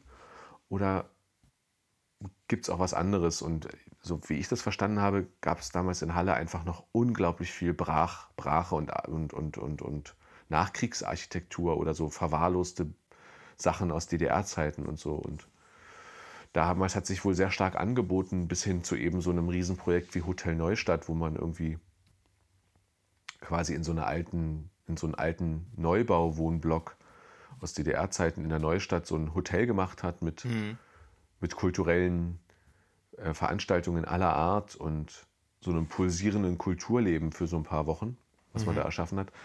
Dass man eben, das hat sich eben angeboten, das als Faktor zu nutzen, aber das ist wahrscheinlich wirklich immer von der Stadtsituation abhängig, würde ich sagen, ob man das macht oder nicht. Ich würde, ich würde es, ähm, weil ich kenne ja die Beispiele, von denen du sprichst, und ähm, ich finde, also jetzt, wenn man es äh, ähm, in Halle sieht oder so, so, man vermutet ja immer, es ist nicht so, aber es gibt, glaube ich, äh, ähm, das ist, in der Stadt gibt es immer die eine Spielstätte so des Hauses und dann gibt Ja. es ja meistens aber trotzdem immer noch irgendwie eine kleinere Spielstätte, die woanders in der Stadt verteilt ist. Das heißt, man ist irgendwie schon immer so an zwei Orten präsent. Ich Ja. habe jetzt nicht viele Beispiele da, weil das ist natürlich immer sehr, äh, die- dieser subjektive Winkel, aus dem ich das jetzt ähm, erzählen kann. Aber in Hannover gibt es ja das große Schauspielhaus, das Opernhaus und dann gibt es noch eine andere Spielstätte, die sich beide teilen. Oder in Schwerin gibt es ähm, das äh, Staatstheater da am Schlosspark äh, oder am Schloss und dann gibt es noch das sogenannte E-Werk, das ist Ja. auch nochmal woanders in der Stadt. Also man hat schon immer so andere ähm, oder man hat schon so zwei Architekturpunkte, an denen man immer präsent ist, so abgesehen von der Sichtwerbung. Und ich finde so Projekte, die in die Stadt rausgehen, die sagen, wir eröffnen temporäre Spielstätten an Orten, die sonst nicht mehr genutzt werden, oder wir eröffnen sie an Orten, die sonst anderweitig genutzt worden sind und bevor sie wieder weiter genutzt werden, nutzen wir sie als Theater. Finde ich insofern, glaube ich, sinnvoll und richtig als Interaktionsraum von oder als Aktionsraum von Stadt und, und auch städtischen Raum mit, mit der Stadt als Kunst, dass das Theater A, immer wieder auf eine andere Art und Weise präsent ist. Das ist, heißt, es ist immer da, es ist nicht nur in, seinen, in seinem Kämmerchen dort und äh, puzzelt und puzzelt und muzzelt darum, sondern es ist aktiv, es ist in der Stadt, es ist lebendig, es belebt auch die Stadt und zieht einen oder lenkt einen Fokus auf andere Aspekte. Und ich glaube, keine, da, da sind Museen, die in städtischer, äh, städtischer Hand sind oder Universitäten, das, die sind alle sehr, ähm, äh, ich glaube, die sind etwas steifer, weil die sind so anderen Bedingungen unterworfen. Natürlich ist Brandschutz bei der Universität und beim Theater ungefähr gleich, weil es müssen sich ja immer 100 Leute in so einem Raum befinden dürfen. Aber Ja. das Theater, glaube ich, kann dafür freiere, kreativere Lösungen finden und kann die Bandbreite erhöhen, ob dann nun Schauspiel stattfindet oder auch noch Konzert, Oper und Tanz. Das, das ist alles in dieser Möglichkeit. Und deswegen finde ich, ist es essentiell und müsste auch dazu gehören, dass das Theater sich auch immer wieder in der Interaktion mit dem Stadtraum und der Stadtgesellschaft für besondere Projekte befindet. Und es Genau. ist schade ist, wenn es nur in seiner Kammer bleibt. Ich glaube, nur das in, seinen, auch- in seiner Mauer. Ich glaube auch, dass es eine Aufgabe ist, äh, vor allem für die Stadttheater der Nicht-Metropolen in Deutschland oder der Nicht-Großstädte und dass es da auch größtenteils zumindest versucht wird. Vielleicht wird es manchmal auch eher erfolgloser umgesetzt oder so, aber wie du schon sagtest, also dass man sozusagen verschiedene Spielstätten in der Stadt hat, ist ja heute mehr oder weniger Standard. Dass Ja. man auch, ähm, dass man auch in Zeiten, dass man sozusagen auch Spielstätten etabliert, die eigentlich mal Notlösungen waren, die, ähm, die dann aber quasi ja eigentlich fast mehr ans Herz wachsen als der Umzug ins neue, bessere Haus. Ich, da kenne ich als Beispiel das äh, Depot in Köln, wo ich von einigen Leuten, die dort arbeiten, schon gehört habe, dass sie da eigentlich am liebsten nicht weg wollen würden. Und das auch, äh, das liegt halt irgendwie halt in einem anderen Bereich der Stadt als der Altstadt, Hm. ne, am anderen Rheinufer. Und ähm, glaube ich zumindest, bin mir gar nicht mehr so sicher, aber ich glaube, es ist so. Mm, Und ähm, hat irgendwie über Jahre hinweg andere Impulse gesetzt und ist den Künstlerinnen vor Ort auch ans Herz gewachsen und jetzt gehen die halt zurück in so einen neuen Prestigebau, ne? Aber es ist schwierig. Also ich neige ja normalerweise nicht so zu so super diplomatischen Aussagen. Ich versuche mich ja immer zu, zu entscheiden, ob ja oder nein, aber bei der Frage würde ich immer unentschieden bleiben, weil das hängt wirklich von der Stadt ab. In so einer, ich sag mal, in Berlin, guck, guck, guck dir die freie Szene in Berlin an, beziehungsweise die Art und Weise, wie künstlerische ähm, Grauzonen und Über, Überlappungszonen entstehen zwischen dem, dem, was man als Stadt- oder Staatstheater bezeichnen würde, also den großen Theatern in Berlin und Ja. der freien Szene. Vieles im urbanen Raum wird doch von der freien Szene sowieso bespielt. Aber da ist Und- ja, genau, aber ja, stimmt. Mhm. Nee, Wie gesagt, was du sagen wolltest. Nee, weil ich wollte nur sagen, Berlin ist da ja so jetzt aus der Theaterperspektive und aus der Theatermacherperspektive ja äh, so was Einzigartiges. Also ich glaube, es gibt ja in jeder äh, Stadt Ja. gibt es so dieses, ähm, äh, aber da ist ja diese Hauptstadtkultur Ja. ist ja einfach so eine Macht und so Klar. Eine, und bietet so eine breite Finanzierungsmöglichkeit für diese Projekte. Aber interessanterweise macht die freie Szene ja genau diesen, dieses äh, Benutzen von Orten. Also sie machen ja das, was glaube ich die Stadt dann auch lebendig macht, weil der Theatral, das Theater kann den Fokus anders auf die Sachen lenken. Genau. Aber gerade die Städte, die sozusagen ähm, Das nicht haben. ja, das nicht haben, Ja. die quasi immer in Zeiten von der Stadtflucht auch mit einem Bein in der Bedeutungslosigkeit stehen werden, weil einfach auch die kleinen Städte schrumpfen. Ja? Ja. Für die würde, für die würde, also wenn, jetzt keine Ahnung, wenn ich da jetzt hingehen würde, würde ich mir immer wünschen, dass man versucht, dezentral zu arbeiten, weil dezentral hat einfach einen ganz, ganz großen Vorteil. Du bist halt einfach schneller im Arbeiten. Ja. Weil das wenn das Dezentrale alle leben und umsetzen wollen, erfordert es ein hohes Maß an Bereitschaft zur Flexibilität. Und zwar nicht einfach nur, das sind dann keine Lippenbekenntnisse mehr, sondern wenn es funktionieren soll, dann werden alle, die daran arbeiten, flexibel. Auch das ist eine Erfahrung, die ich so im Thalia Theater noch erlebt habe. Dass je, je flacher die Hierarchie und je dez also die Hierarchie muss da sein, es muss klar sein, wer das Sagen hat, Ja. aber je dezentraler und flacher sie ist, desto ähm, schneller kannst du agieren. Und ich sag mal, wir leben eben eher in dynamischen Zeiten momentan. Das kann sich auch mal wieder ändern, aber jetzt gerade im Prinzip seit der, seit der, ja, wir haben eine Folge drüber gemacht, seit der Digitalität, seit der Erfindung des Internets, so banal das auch klingt, ähm, und seit, seit eben ja, seit diesem exponentiellen Wachstum an Zukunftstechnologien, die im digitalen Raum liegen, ist einfach, ist einfach alles an unserer Wirtschaft und unserer Kultur dynamisch geworden. Und das macht für Theater auch Sinn, sich dem nicht komplett zu verschließen. Also Ja. ich würde immer dafür plädieren, seid dezentral, versucht dynamisch zu sein, versucht schneller als, versucht nicht immer auf alles zu reagieren, sondern versucht die Entwicklung der Stadt vorauszuahnen, auch wenn ihr damit falsch liegt und traut euch, das Theater der Zukunft zu machen. Und je kleiner der Ort, desto radikaler könnt ihr sein. Und äh, das bedeutet aber auch wieder, dass der Mut da ist, sich für eine Sache zu entscheiden. Und dann eben zu sagen, ich Ja. kann damit auch scheitern, aber ich probiere Ja. aus. Ich meine, das, das Publikum, das einen danach hasst, ist ja nicht so groß. Das ist immer der Trost daran. Oder sobald man wieder auf Nummer sicher fährt, kommt es auch wieder. So, Ja, richtig. der große Optimismus. Ähm, Thema Spielplan. Ja. Also ähm, gibt es den, es gibt ja den durchdachten, Themenschwerpunkt gesetzten, inhaltlich gut abgerundeten, sehr vielseitigen, aber doch sehr nach Hochkultur äh, aussehenden und ich sag jetzt mal riechenden Spielplan, der aber sagt, es ist eine ganz klare Handschrift, künstlerisch, ästhetisch, inhaltlich, spielerisch und thematisch. Ja. Oder muss man sagen, ja, da muss man aber den Spielplan in drei gerechte Teile aufteilen. Das eine ist dein Hand, der Handschriftblock, in dem die Intendanz, die Theaterleitung, die künstlerische Leitung ihre Handschrift entwickeln kann mit den Themen, mit den Menschen, mit denen sie arbeiten wollen, mit den Mitteln, mit denen sie arbeiten wollen. Dann muss es immer den Block geben, der die Theater, der die Stadtgesellschaft, der das Theater gehört und die das Theater finanziert, eben auch deren Anspruch wahrnimmt und sagt, es muss auch Theater geben, das niedrigschwellig ist, wo die Leute sagen, ich möchte mich gut unterhalten wissen. Mhm. Und damit meine ich jetzt nicht nur äh, quasi Mundarttheater auf einem ganz zotigen Niveau, sondern ja. äh, dass man sagt, es ist eben dann kein hochklingender Name und kein hochklingender äh, Stoff. Ja, was weiß ich. Äh, genau. Ne, ne, was auch immer das heißen soll, klassische Inszenierung von Pension Schöller oder sowas meinst du, ne? Sowas. Naja, ja, oder wir, wir haben ja schon über das unterschätzte, stellenweise unterschätzte Boulevard und Wellmate gesprochen. Das wäre so für ja, mich. Der, genau, deswegen kam ich jetzt gerade darauf, genau. Ja. Das ist ja Pension Schöller. Also. Habe ich nie gesehen, wüsste auch gar nicht, worum es so. geht eigentlich, ehrlich gesagt. Ja. Bildungslücke. Und der andere und der dritte Teil und der dritte Teil sind dann eben die sind dann eben die äh, Klassiker, also sag ich mal Silvesterball, Weihnachtsmärchen, äh, Sommerfest oder sowas, so oder Sommertheater.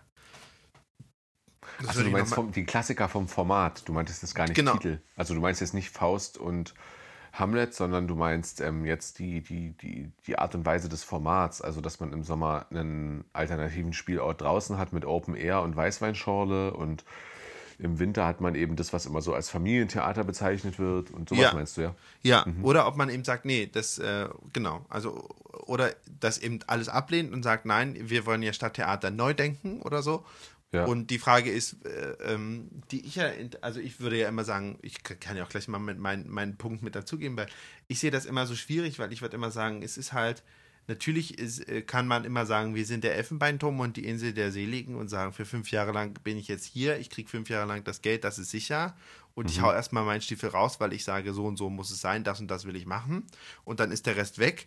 Oder ist man immer in der Verantwortung und muss das ähm, vielleicht auch übergehen in die Verantwortung, die man übernimmt für ein Stadttheater, eben auch immer für die Stadtgesellschaft, der das Theater gehört oder die das Theater finanziert. Das heißt also auch quasi nicht prinzipiell außen vor gelassen werden kann. Also dass man nicht sagen kann, ich mache eben nicht jetzt etwas, wovon ich weiß, dass da mehr Leute kommen würden, die nicht immer mein Premieren-Abo kaufen. Ja.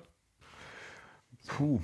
Und das Boah. ist natürlich eine schwierige Frage, weil sie ist ja eigentlich, sie ist ja fast philosophischer und ja. äh, als äh, nun äh, Theaterwissen, also Theater inhaltlicher äh, zu führen. Aber ich finde, das ist eine spannende Frage, eine sehr der, ich, Frage, ja. die, glaube ich, ganz oft ausgeblendet wird. Ich, ich vermute, die ist vor allem so spannend, weil ich, ich lehne, lehne mich auch hier wieder weiter aus dem Fenster und würde sagen, die Faktoren, die zu, einem, zu einer günstigen Spielplangestaltung von Nöten wären, werden von den können von den meisten Leitungsteams rein physisch gar nicht überblickt werden. Mhm. Verstehst du, was ich meine? Du kannst. Ähm, ich es, glaube. Es bisschen, ich glaube, dass Spielplangestaltung auch immer ein bisschen wie Glaskugel ist. Mhm. Aber ich glaube auch, dass man einige aus meiner Sicht, ich meine, klar, ich bin in der, ich bin in der Bundes, ich bin in der äh, Zuschauerperspektive. Ne? Ich wäre selber auch der beste Bundestrainer weil ich finde, dass Jogi Löw teilweise natürlich eklatante taktische und strategische Fehler begeht, die mir so nicht passieren würden. Ja. Genauso ist es natürlich bei jedem Leitungsteam, auf das ich blicke und mir denke, sag mal Leute, es kann ja nicht so schwer sein, äh, ohne wirklich selber Ahnung davon zu haben, aber das enthebt mich ja nicht dem des Rechts, mich dazu zu äußern. ich denke, dass es bestimmte, bestimmte ähm, Gesichtspunkte gibt, die man irgendwie, ähm, die man überdenken sollte. Also ich halte zum Beispiel die Zuschauerfixierung im Theater in solchen langfristigen strategischen Fragen halte ich für zu kurz. Mhm. Du meinst also, also die, natürlich die Sollzahlen an, an, an Zuschauerquote? Ja, auch generell. Also wir spielen am Theater immer fürs Publikum. Ja. ja. Das ist eine Binsenweisheit. Das stimmt. Das heißt aber nicht, dass wir auf Gedeih und Verderb Temp äh, im, im zeitlichen Rahmen, ah nee, das heißt nicht, dass wir äh, auf Gedeih und Verderb von der Zuschauerreaktion, dem Zu Zuschauerzustrom ganz direkt abhängen. Indirekt natürlich immer, aber ähm, der zeitliche Rahmen ist das, was den Unterschied gibt. Ja. Dazu. ich kann ein paar schlechte Spielzeiten haben. Wenn die Leute, die mir das meiste Geld von dem, was ich bekomme im Jahr, das sind ja nicht die Zuschauer, das darf man nicht vergessen. Ja. Das ist, glaube ich, das ist auch Land auf, Land ab, ja, bei den Leuten, die Theater fremd sind, also nicht in dem Betrieb arbeiten, ja gar nicht bewusst. Also 80 Prozent unserer Gesellschaft haben über 70 Prozent der Karte schon bezahlt, obwohl sie da gar nicht hingehen. Ja. Weißt du, was ich, also durch, durch Subventionierung. Das ist ja. unser, unser öffentliches republikanisches System ist so aufgebaut, es funktioniert über die öffentliche Hand. Ähm, wir geben Geld in einen großen Topf und die von uns gewählten VertreterInnen verteilen es. Und damit sind nicht nur Politiker äh, gemeint, sondern eben auch ähm, Menschen in der Verwaltung, die äh, die Arbeitsvorlagen erarbeiten äh, und ähnliches. Ja, also, oder auch Entscheidungen treffen, die eben nicht in der Legislative im Parlament getroffen werden müssen oder im Stadtrat oder so, sondern die eben einfach ihren gewohnten Gang gehen. Und dazu gehört eben auch die Verteilung der Gelder und die ist die, die Gelder für Kultureinrichtungen. Und die ist ja sehr viel langfristiger als ein oder zwei oder drei Spielpläne.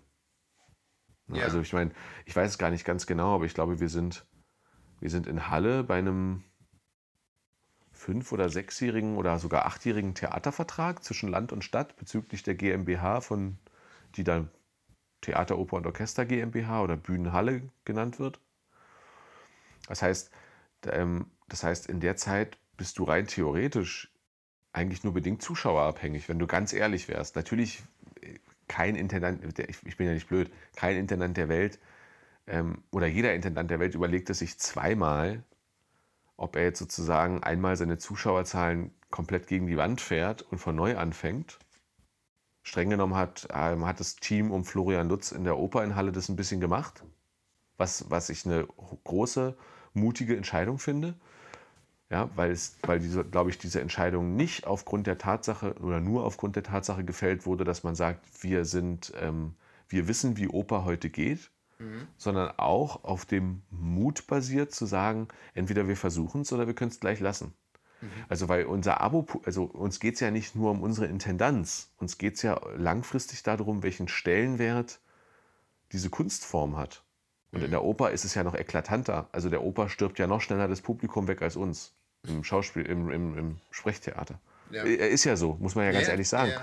Das ist jetzt nicht despektierlich gegenüber den Zuschauern, sondern das ist ein, momentan ist das, ist, ist das der Stand der Dinge noch. Es beginnt sich vieles zu ändern. Aber es muss eben noch dafür gekämpft werden, auch den nachkommenden Generationen die Faszination für diese Theaterform zu erschließen oder für Theater generell. Und das werde ich nicht damit tun, dass ich die Hände in den Schoß lege, sondern irgendwann muss ich halt auch mutige Entscheidungen treffen und ich muss tatsächlich am Theater der Zukunft bauen. Und ich würde da jetzt reingrätschen, weil das ist Und so Spielpläne, achso, ich will noch kurz abschließen. Und Spielpläne, Spielpläne sind ein Instrument dafür. Ja. Aber nur, wenn ich sie langfristig gestalte und wenn ich mich traue, über die langfristig, also ich würde sagen, mir ist ein Spielplan völlig egal, mir geht es um die Langfristigkeit davon. Und ich würde, äh, und genau, und ich würde jetzt bei dem Spielplan ja die Frage stellen, weil ich finde, die, das Beispiel, äh, zum, also weil es so gerade passiert ist und äh, wir das ja mitbekommen haben, auch äh, in der Operhalle unter der Intendanz, die äh, jetzt dann fünf Jahre da war und äh, Zeichen gesetzt hat und Zeichen setzen wollte und auch massiv am Theater der Zukunft natürlich gearbeitet hat. Jetzt habe ich mich gestoßen, aber ähm, kurz mal hier was aus dem Real Drei, Life. dreimal an Holz gestoßen. Nee, nicht ganz, war Plaster. Ähm, dass So, die das, Shoutout äh, an Florian Lutz übrigens. ja, der jetzt Staatstheaterintendant in Kassel wird dann, ne? So. Und Oh. äh, trot, trotzdem ist da die Frage, weil man natürlich sagt, man muss, ähm, man muss mutige Entscheidungen treffen im Sinne von, wie kann man Theaterformen weiterentwickeln? Also wie kann ich das Theater neu denken? Wo möchte ich hin? Da, das meinte ich mit den, dem Block im Spielplan, ähm, der sagt, äh, ich entwickle hier meine Handschrift, ja, und muss aber nicht so einen Spielplan ähm, und, äh, über eine Spielzeit und diese fünf Jahre und da ist ja die Frage und das ganz, äh, ähm, jetzt kriege ich glaube ich drei Punkte so durcheinander, aber also erstmal nochmal zur Finanzierungssache gesagt, natürlich ist das Geld sicher für fünf Jahre, die Finanzierung steht ja dann. Und dann müsste aber ja. die Politik auch genauso bereit sein zu sagen, natürlich gibt es Sachen, also natürlich weiß ich, dass neue Sachen nicht sofort die gleichen Zuschauer bringen wie andere äh, äh, althergebrachte Formate. Jetzt würde man denken, wenn man hört, hä, das ist ja logisch, würde man sagen, hm, manchmal ticken die Politiker in, den, in diesen Kulturausschüssen leider ein bisschen anders und denken, naja, äh, funktioniert ja nicht und haben keine Geduld mit den Sachen. Das heißt, da müsste von der Seite der Politik oder der Verteiler des Geldes eine höhere Bereitschaft zu sein, äh, diese unterschiedlichen Schwerpunktsetzungen in Spielplänen auch in den Zuschauerzahlen zu berücksichtigen. Und mhm. auf der anderen Seite sage ich, oder würde ich ja immer sagen, dadurch, dass die Gemeinschaft das Theater finanziert, hat die Gemeinschaft, die entweder man gewöhnt, natürlich gewöhnt man sie nur an, äh, an neue Formen des Theaters, wenn man sagt, das ist die einzige Variante, die wir anbieten. Das heißt, du musst da reingehen, um dich daran zu gewöhnen. Oder man versucht sie eben schleichend dafür zu begeistern. Also ich bin dann immer ein großer Freund der Taktik, der stete Tropfen hüllt den Stein. Und sage, du musst natürlich äh, von deinen äh, sechs Inszenierungen, die du pro Jahr machst, machst du vier in deiner Handschrift. Die ja. besuchen die Leute, wie sie besuchen. Das kannst du nicht ändern, aber du musst sagen, die Produktionen, die stattfinden, sind die bestmöglichen, kriegen die bestmöglichen Bedingungen, damit diese Experimente glücken und diese äh, nee, Experimente ist es im Theater, damit die, äh, äh, damit diese Proben stattfinden und die Inszenierungen herauskommen und dann bekommen sie ein Publikum oder nicht und bekommen ein, eine Kritik oder nicht und man kann daraus lernen und trotzdem muss es für, für, das Theater oder müssen die anderen zwei Produktionen auch Produktionen sein, bei denen man auf Nummer sicher geht. Und das darf dann eben manchmal nicht sein, äh, wie, die, wie, die, wie die Märtyrer für das Neue, für das Große, für die Zukunft sein und sagen, nein, das lehnen wir ab, wir machen das nicht. Sondern äh, äh das muss in Bewusstsein sein, dass man ein Stadttheater zu verantworten hat für eine Stadtgesellschaft, für ein, für ein Publikum, das auch ein, ich finde ja wirklich ein Recht darauf hat, ein, ja ein Theatererlebnis geboten bekommen, was es erwartet auf der einen Seite und etwas geboten bekommt, was es nicht erwartet. So. Und dieses Gleichgewicht, und ich weiß gar nicht, wie man das jetzt äh, begründet, und mir gehen auch so die Argumente ein bisschen aus. Ich würde nur sagen, aus dem Prinzip, dass das die Finanzierungsgrundlage ist, das heißt, das Geld, was man dort verprät für seine Kunst, kommt ja nicht von irgendwoher.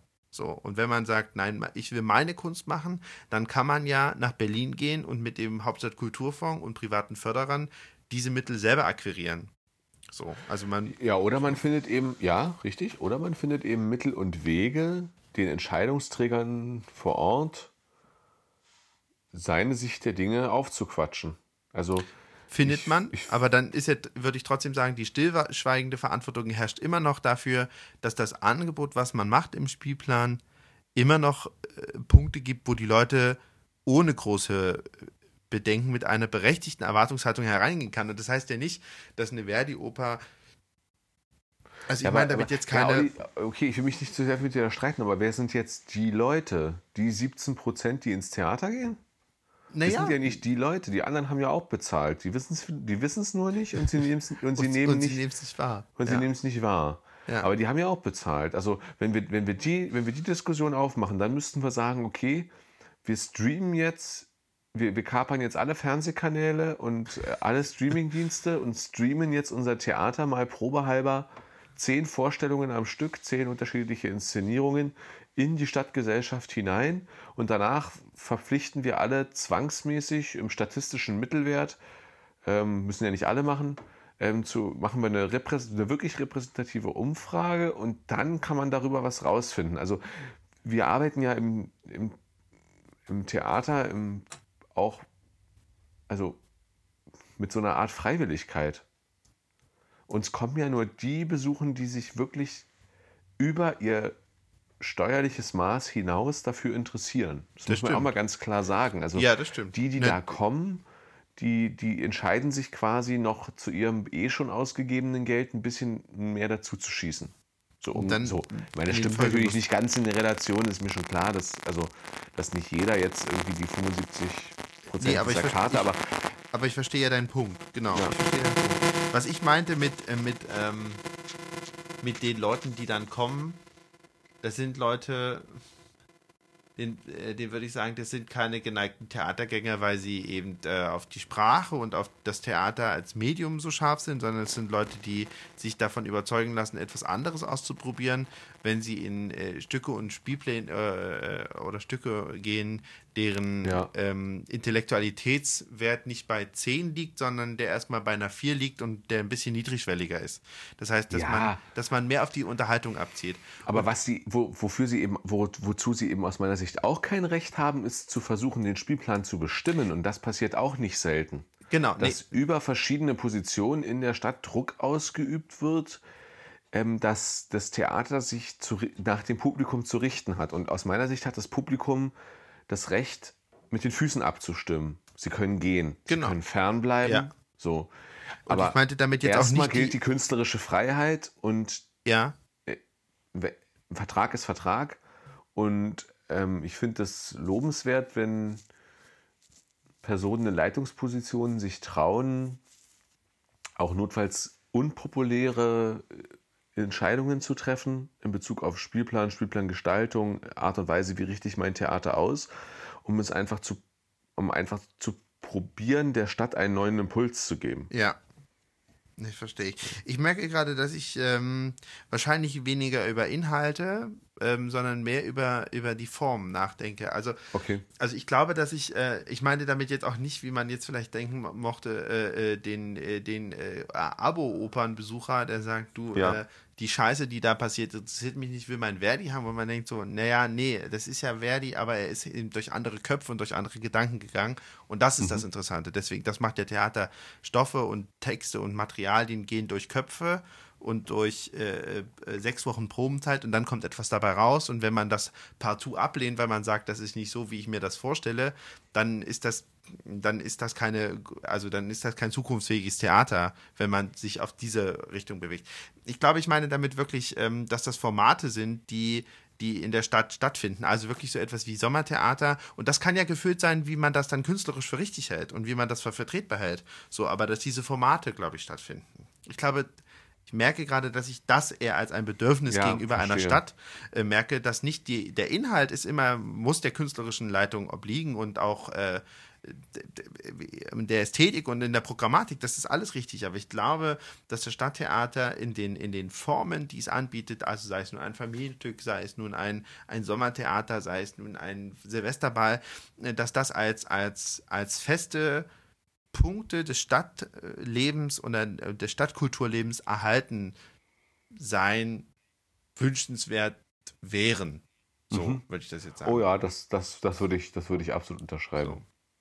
Das meine ich jetzt mit äh, Rücksicht nehmen auf die Stadtgesellschaft und auf die Leute, also quasi auf alle Leute, die das schon bezahlt haben, weil dadurch, dass sie dann äh, dieses Angebot wissen, dass es diese Formate gibt, ähm, erreicht das Theater, glaube ich, auch immer ein, äh, ein, ein, äh, eine Quote, die über den normalen 17% äh, Zuschauer hinausgehen. Ja. Die kommen. Ja. Hast ja recht. Nee, aber das ist doch, nee, ist doch gut, dass wir mal drüber geredet haben. Das merkt man nu, doch so jetzt auch gar nicht. Mensch. Nun, dann wir mal, was deine Vier war. Die Vier war Meiner. jetzt ja der also Stichpunkt äh, Doppelpass. Co-Produktion zwischen freier Szene und institutionalisierten Stadttheater ja. äh, befruchten für die, für die eine Hälfte oder zerstörerisch für die andere Hälfte? Hängt davon ab, wie professionell die freie Szene ist. Mhm. Würde ich jetzt erstmal sagen. Ja. Und das ist, auch da gibt es natürlich innerhalb der Republik starke Abstufungen. Ja. Also das ist, also ich, weil ich ja mit vielen gearbeitet habe ja. und ich weiß, dass, oder mit relativ vielen, äh, jetzt speziell in Halle und oder, oder auch die allermeisten kenne und ich weiß, dass sie es niemals despektierlich auffassen würden. Aber in Halle haben wir auch die Situation, dass die Szene eigentlich, sage ich mal, zu vielleicht etwas über der Hälfte wirklich professionalisiert ist im Sinne von, das machen Menschen, die das von der Pike auf gelernt haben, in allen theatral relevanten Bereichen. Ja. ja. Ähm, und die machen Theater. Also, weil du hast ja in der freien Szene auch immer noch einen bestimmten Anteil an unprofessionellen Akteuren, mhm. dies, was auch wichtig ist. Ja. Also, ich habe mal ähm, so eine Veröffentlichung von der Kunststiftung des Freistaats Sachsen gesehen, die, die, so ein Förderbericht über, eben über ihre Fördermaßnahmen, die sie gegeben haben. Das gibt es in Sachsen-Anhalt sicher auch, aber den habe ich halt gelesen, ähm, wo ich dann ganz erstaunt war, weil ich mich damals erst anfing, damit zu beschäftigen, dass natürlich neben so Prestigeprojekten, ja, wie, was weiß ich, äh, ich glaube Festspiele Hellerau oder so mhm. im, in Dresden ist sowas, ähm, aber auch sowas wie dann der, die, die, die Bergmannsbläser Zittau auch gefördert werden. Also auch yeah. eine gewisse Form von Brauchtum und kulturellem, ja, kulturellem Brauchtum. Mhm und das ist auch, das ist sehr wichtig, auch da wieder, ne? Das ist, wir sind eine, das ist eine, das sind alles öffentliche Einrichtungen, öffentliche Töpfe.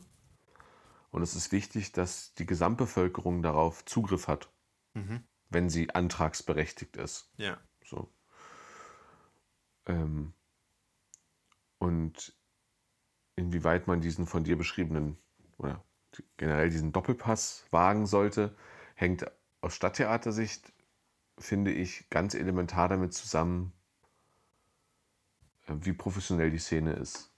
Weil Laien oder Semi-Professionelle kann sich das Theater sowieso immer holen. Da muss es nicht jetzt speziell mit der freien Szene kooperieren. Ich meine, die freie Szene ist inzwischen halt auch ein, eine Art Branding. An jedem Ort unterschiedlich. Mhm. Aber ja, also freie Szene sind sozusagen die, die das wirklich ernst meinen.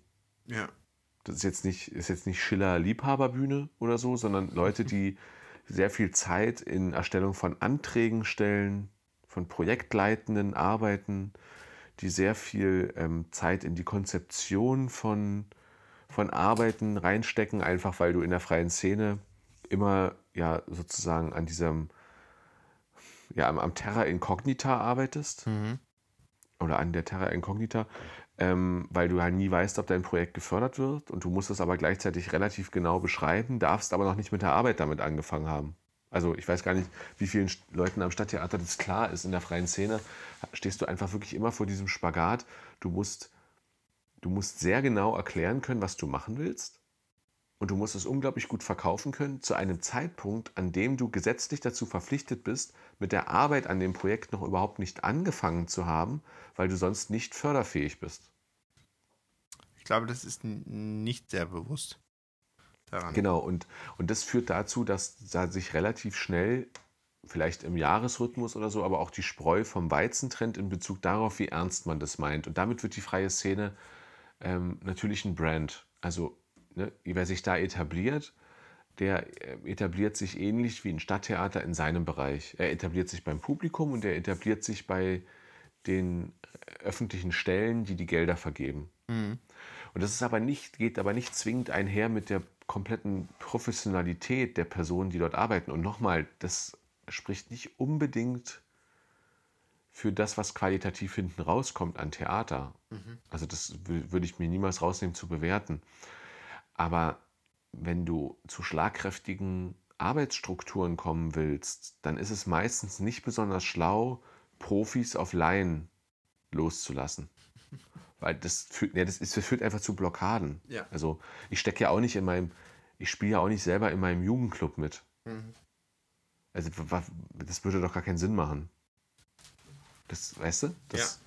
da, würde, da, würde, da, würde, da würde eine Aufwertung und Abwertungstendenz reinkommen, die so oder so ausgehen kann für alle, für alle die mitmachen. Ja, also mhm. es könnte, könnte für die Profis peinlich oder zu einfach werden und für die Laien könnte es ähm, auch wiederum peinlich oder seltsamerweise irgendwie obsiegend oder, oder so. Also, aber es, du, hättest, du hättest keine Arbeit auf Augenhöhe. Das liegt einfach an den unterschiedlichen, an der, an der, ja, an der erlernten Professionalität. Ja.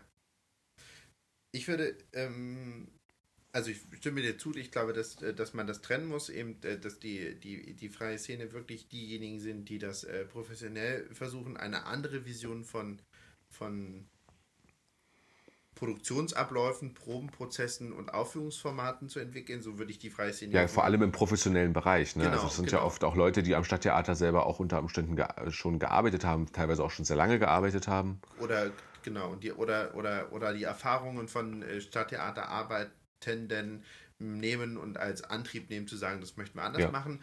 Äh, ja. Gegenzug zu, ich sag jetzt mal, Laientheater oder äh, ähm, Liebhabertheater, das einfach was anderes ist.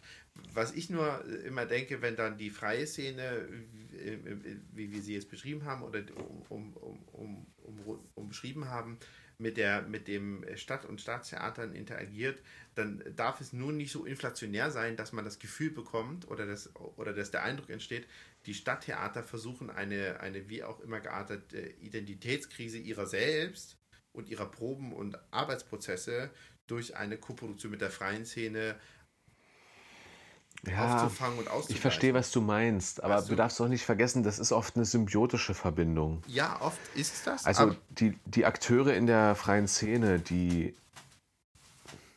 die, ich sag mal, ich sag's jetzt mal ganz billig, die Erfolg haben, also ja. deren, deren Arbeiten sich durchsetzen. Und die setzen sich ja nicht, die setzen sich ja nicht durch, weil dort, weil die 100.000 Plätze für 80 Euro verkaufen, sondern sie setzen sich eben durch, weil sie künstlerisch sehr relevant sind, sehr bedeutend sind die neigen natürlich, also es wäre bei mir genauso, neigen dazu, größer werden zu wollen. Das ist Teil unserer menschlichen Antriebsfähigkeit. Und wir hatten mhm. das ja schon mal kurz in einer anderen Folge.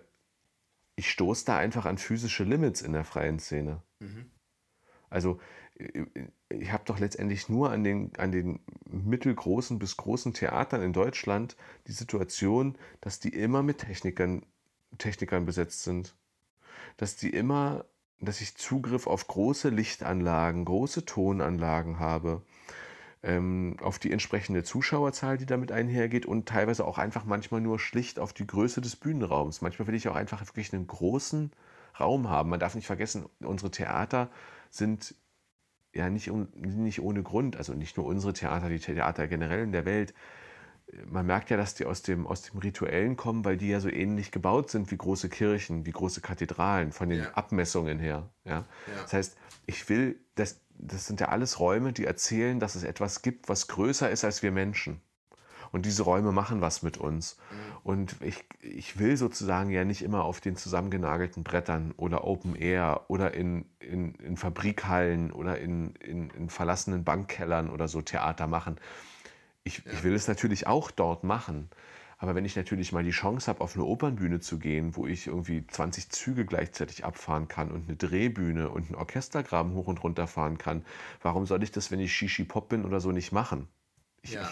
ich, ich, also ich, ich finde es natürlich danach zu gieren und zu sagen, gebt mir diese Räume.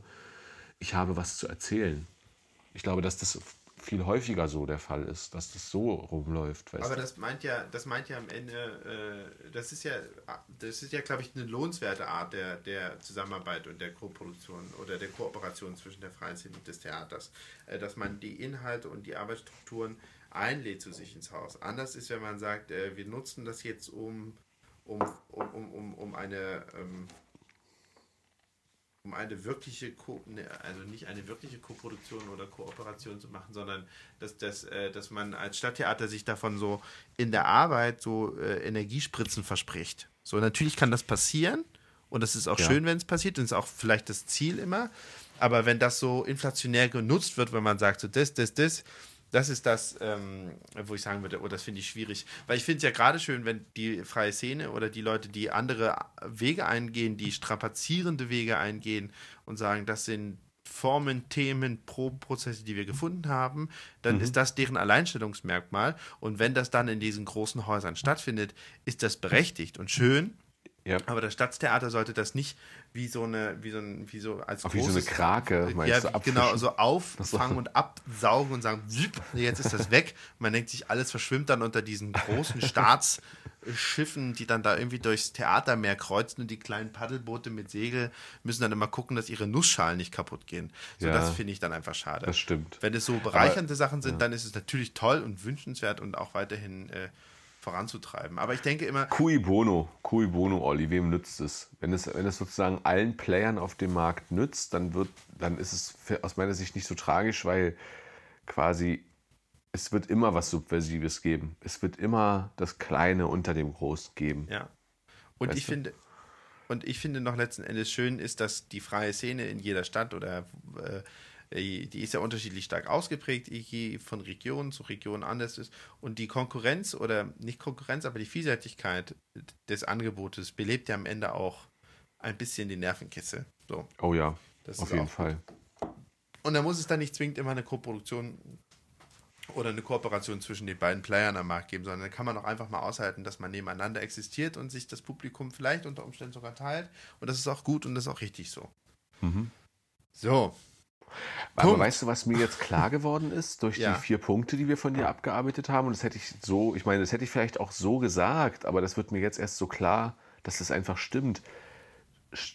Theater und speziell Stadttheater hat immer die Chancen, ein ganz, ganz großer Spieler am Stadtmarkt zu sein. Ja, Also komme, was wolle. ja. wenn es, wenn es, wenn es sich bestimmte Ziele setzt und bestimmte, bestimmte ähm, Umstände nicht außer Acht lässt, wenn es ähm, vielleicht manchmal alles auf eine Karte setzt und, ähm, und gleichzeitig sich seine Stadt genau anguckt, dann, dann, dann kann es ähm, so bedeutend für die Stadt sein, dass es einem fast schon unheimlich wird. Ne? Mhm. Und es, es kann, also ich würde sagen, es ist Gestalter und Ermöglicher zugleich. Ja, stimmt. So, Ja, Mensch, boah. kurz durchgeatmet. Äh, jetzt machen wir noch kurz unseren kleinen, unser kleines, ähm, jetzt gucken wir mal äh, unseren kleinen Spoiler von letzte Woche, nee, von gestern, nicht von letzter Woche, von gestern, mit den Wracks. Die Aber Wracks schaffen kommen. wir das jetzt noch? Nee, ich meine, wir, sind ja schon wir- heillos. Wir, wir, ja, wir schauen es jetzt einfach aus, so nach dem Motto. Und weißt sagen, du was? Ja, äh, und einfach, sagen? einfach mal am Samstag, einfach oder morgen, also heute Abend, warte mal, die Folge, die wir jetzt aufnehmen, kommt ja sowieso am Freitag, den 3. April raus und dann vielleicht einfach am Abend mal auf der Bühnenhalle-Seite nachgucken und mal gucken, ob da nicht irgendwo ein lustiges Bildchen mit einer äh, mit Unter einem, Umständen. unter Umständen ein lustiges Bildchen zu finden ist, worunter man dann so zehn Minuten lang was hören kann. Und ich und würde vorschlagen, Werden wir reden morgen. Stimmchen sein. Ja. Wir reden morgen über Dresscodes im Theater Ja. Dresscode, sehr gerne. unter dem Titel ähm, Frack und Franzen ja. von, von der Theaterthekennacht bis zum Opernball. Sehr gerne. Theater T- TTN zu Opernball. Und Das geht, glaube ich. bin, Ja. ich, bin ich heute noch dran mit einem Musikwunsch und ich mache ja, ich bin schon ganz, ganz rollig. ich glaube, ich weiß gar nicht, habe ich das schon mal gemacht? Ich weiß, oh scheiße, ich will es mir noch mal anhören. Aber ich mache es einfach ganz klassisch und zwar ist es einfach Madonna, ganz klar, Ja, mit äh, Material Girl. geil. Point. Ah, natürlich. Classic. Classical. Und Also- äh, den Grund dafür können wir ja morgen nochmal an, äh, andüseln. Ah, es, gibt, es gibt einen äh, expliziten Grund, oder? Na, ich finde jetzt gerade, äh, da du das Thema für morgen festgelegt hast mit Dresscode, so, finde ich, passt das ah. Musikvideo wie Faust aufs Auge. Ja, stimmt. Und äh, Madonna ist ja eben eine Verbindung, die wir beide miteinander haben. Und die Ja. hat ja ihren Anf Anfang genommen äh, ähm, letztes Jahr bei der Theaterthekennacht. 2019. Jetzt verstehe ich es erst richtig. Ja, natürlich, du hast vollkommen recht. Ich, also, Ding, da, ding, bleibt, ding, ding, da, bleibt, ding. da bleibt mir noch, nur noch ein äh, Strike a Pose in die Nacht zu, Strike a pose. Yes. äh, in die Nacht zu senden. Yes. Gute In Nacht, diesem- Olli. Gute Nacht, Flo. Bis Schlaf gut. Du auch. Träum schön. Von der La Isla Bonita. Eh, La Isla Bonita. Ja, du auch. Äh, may, maybe like a prayer. Bye, bye. Bye, bye.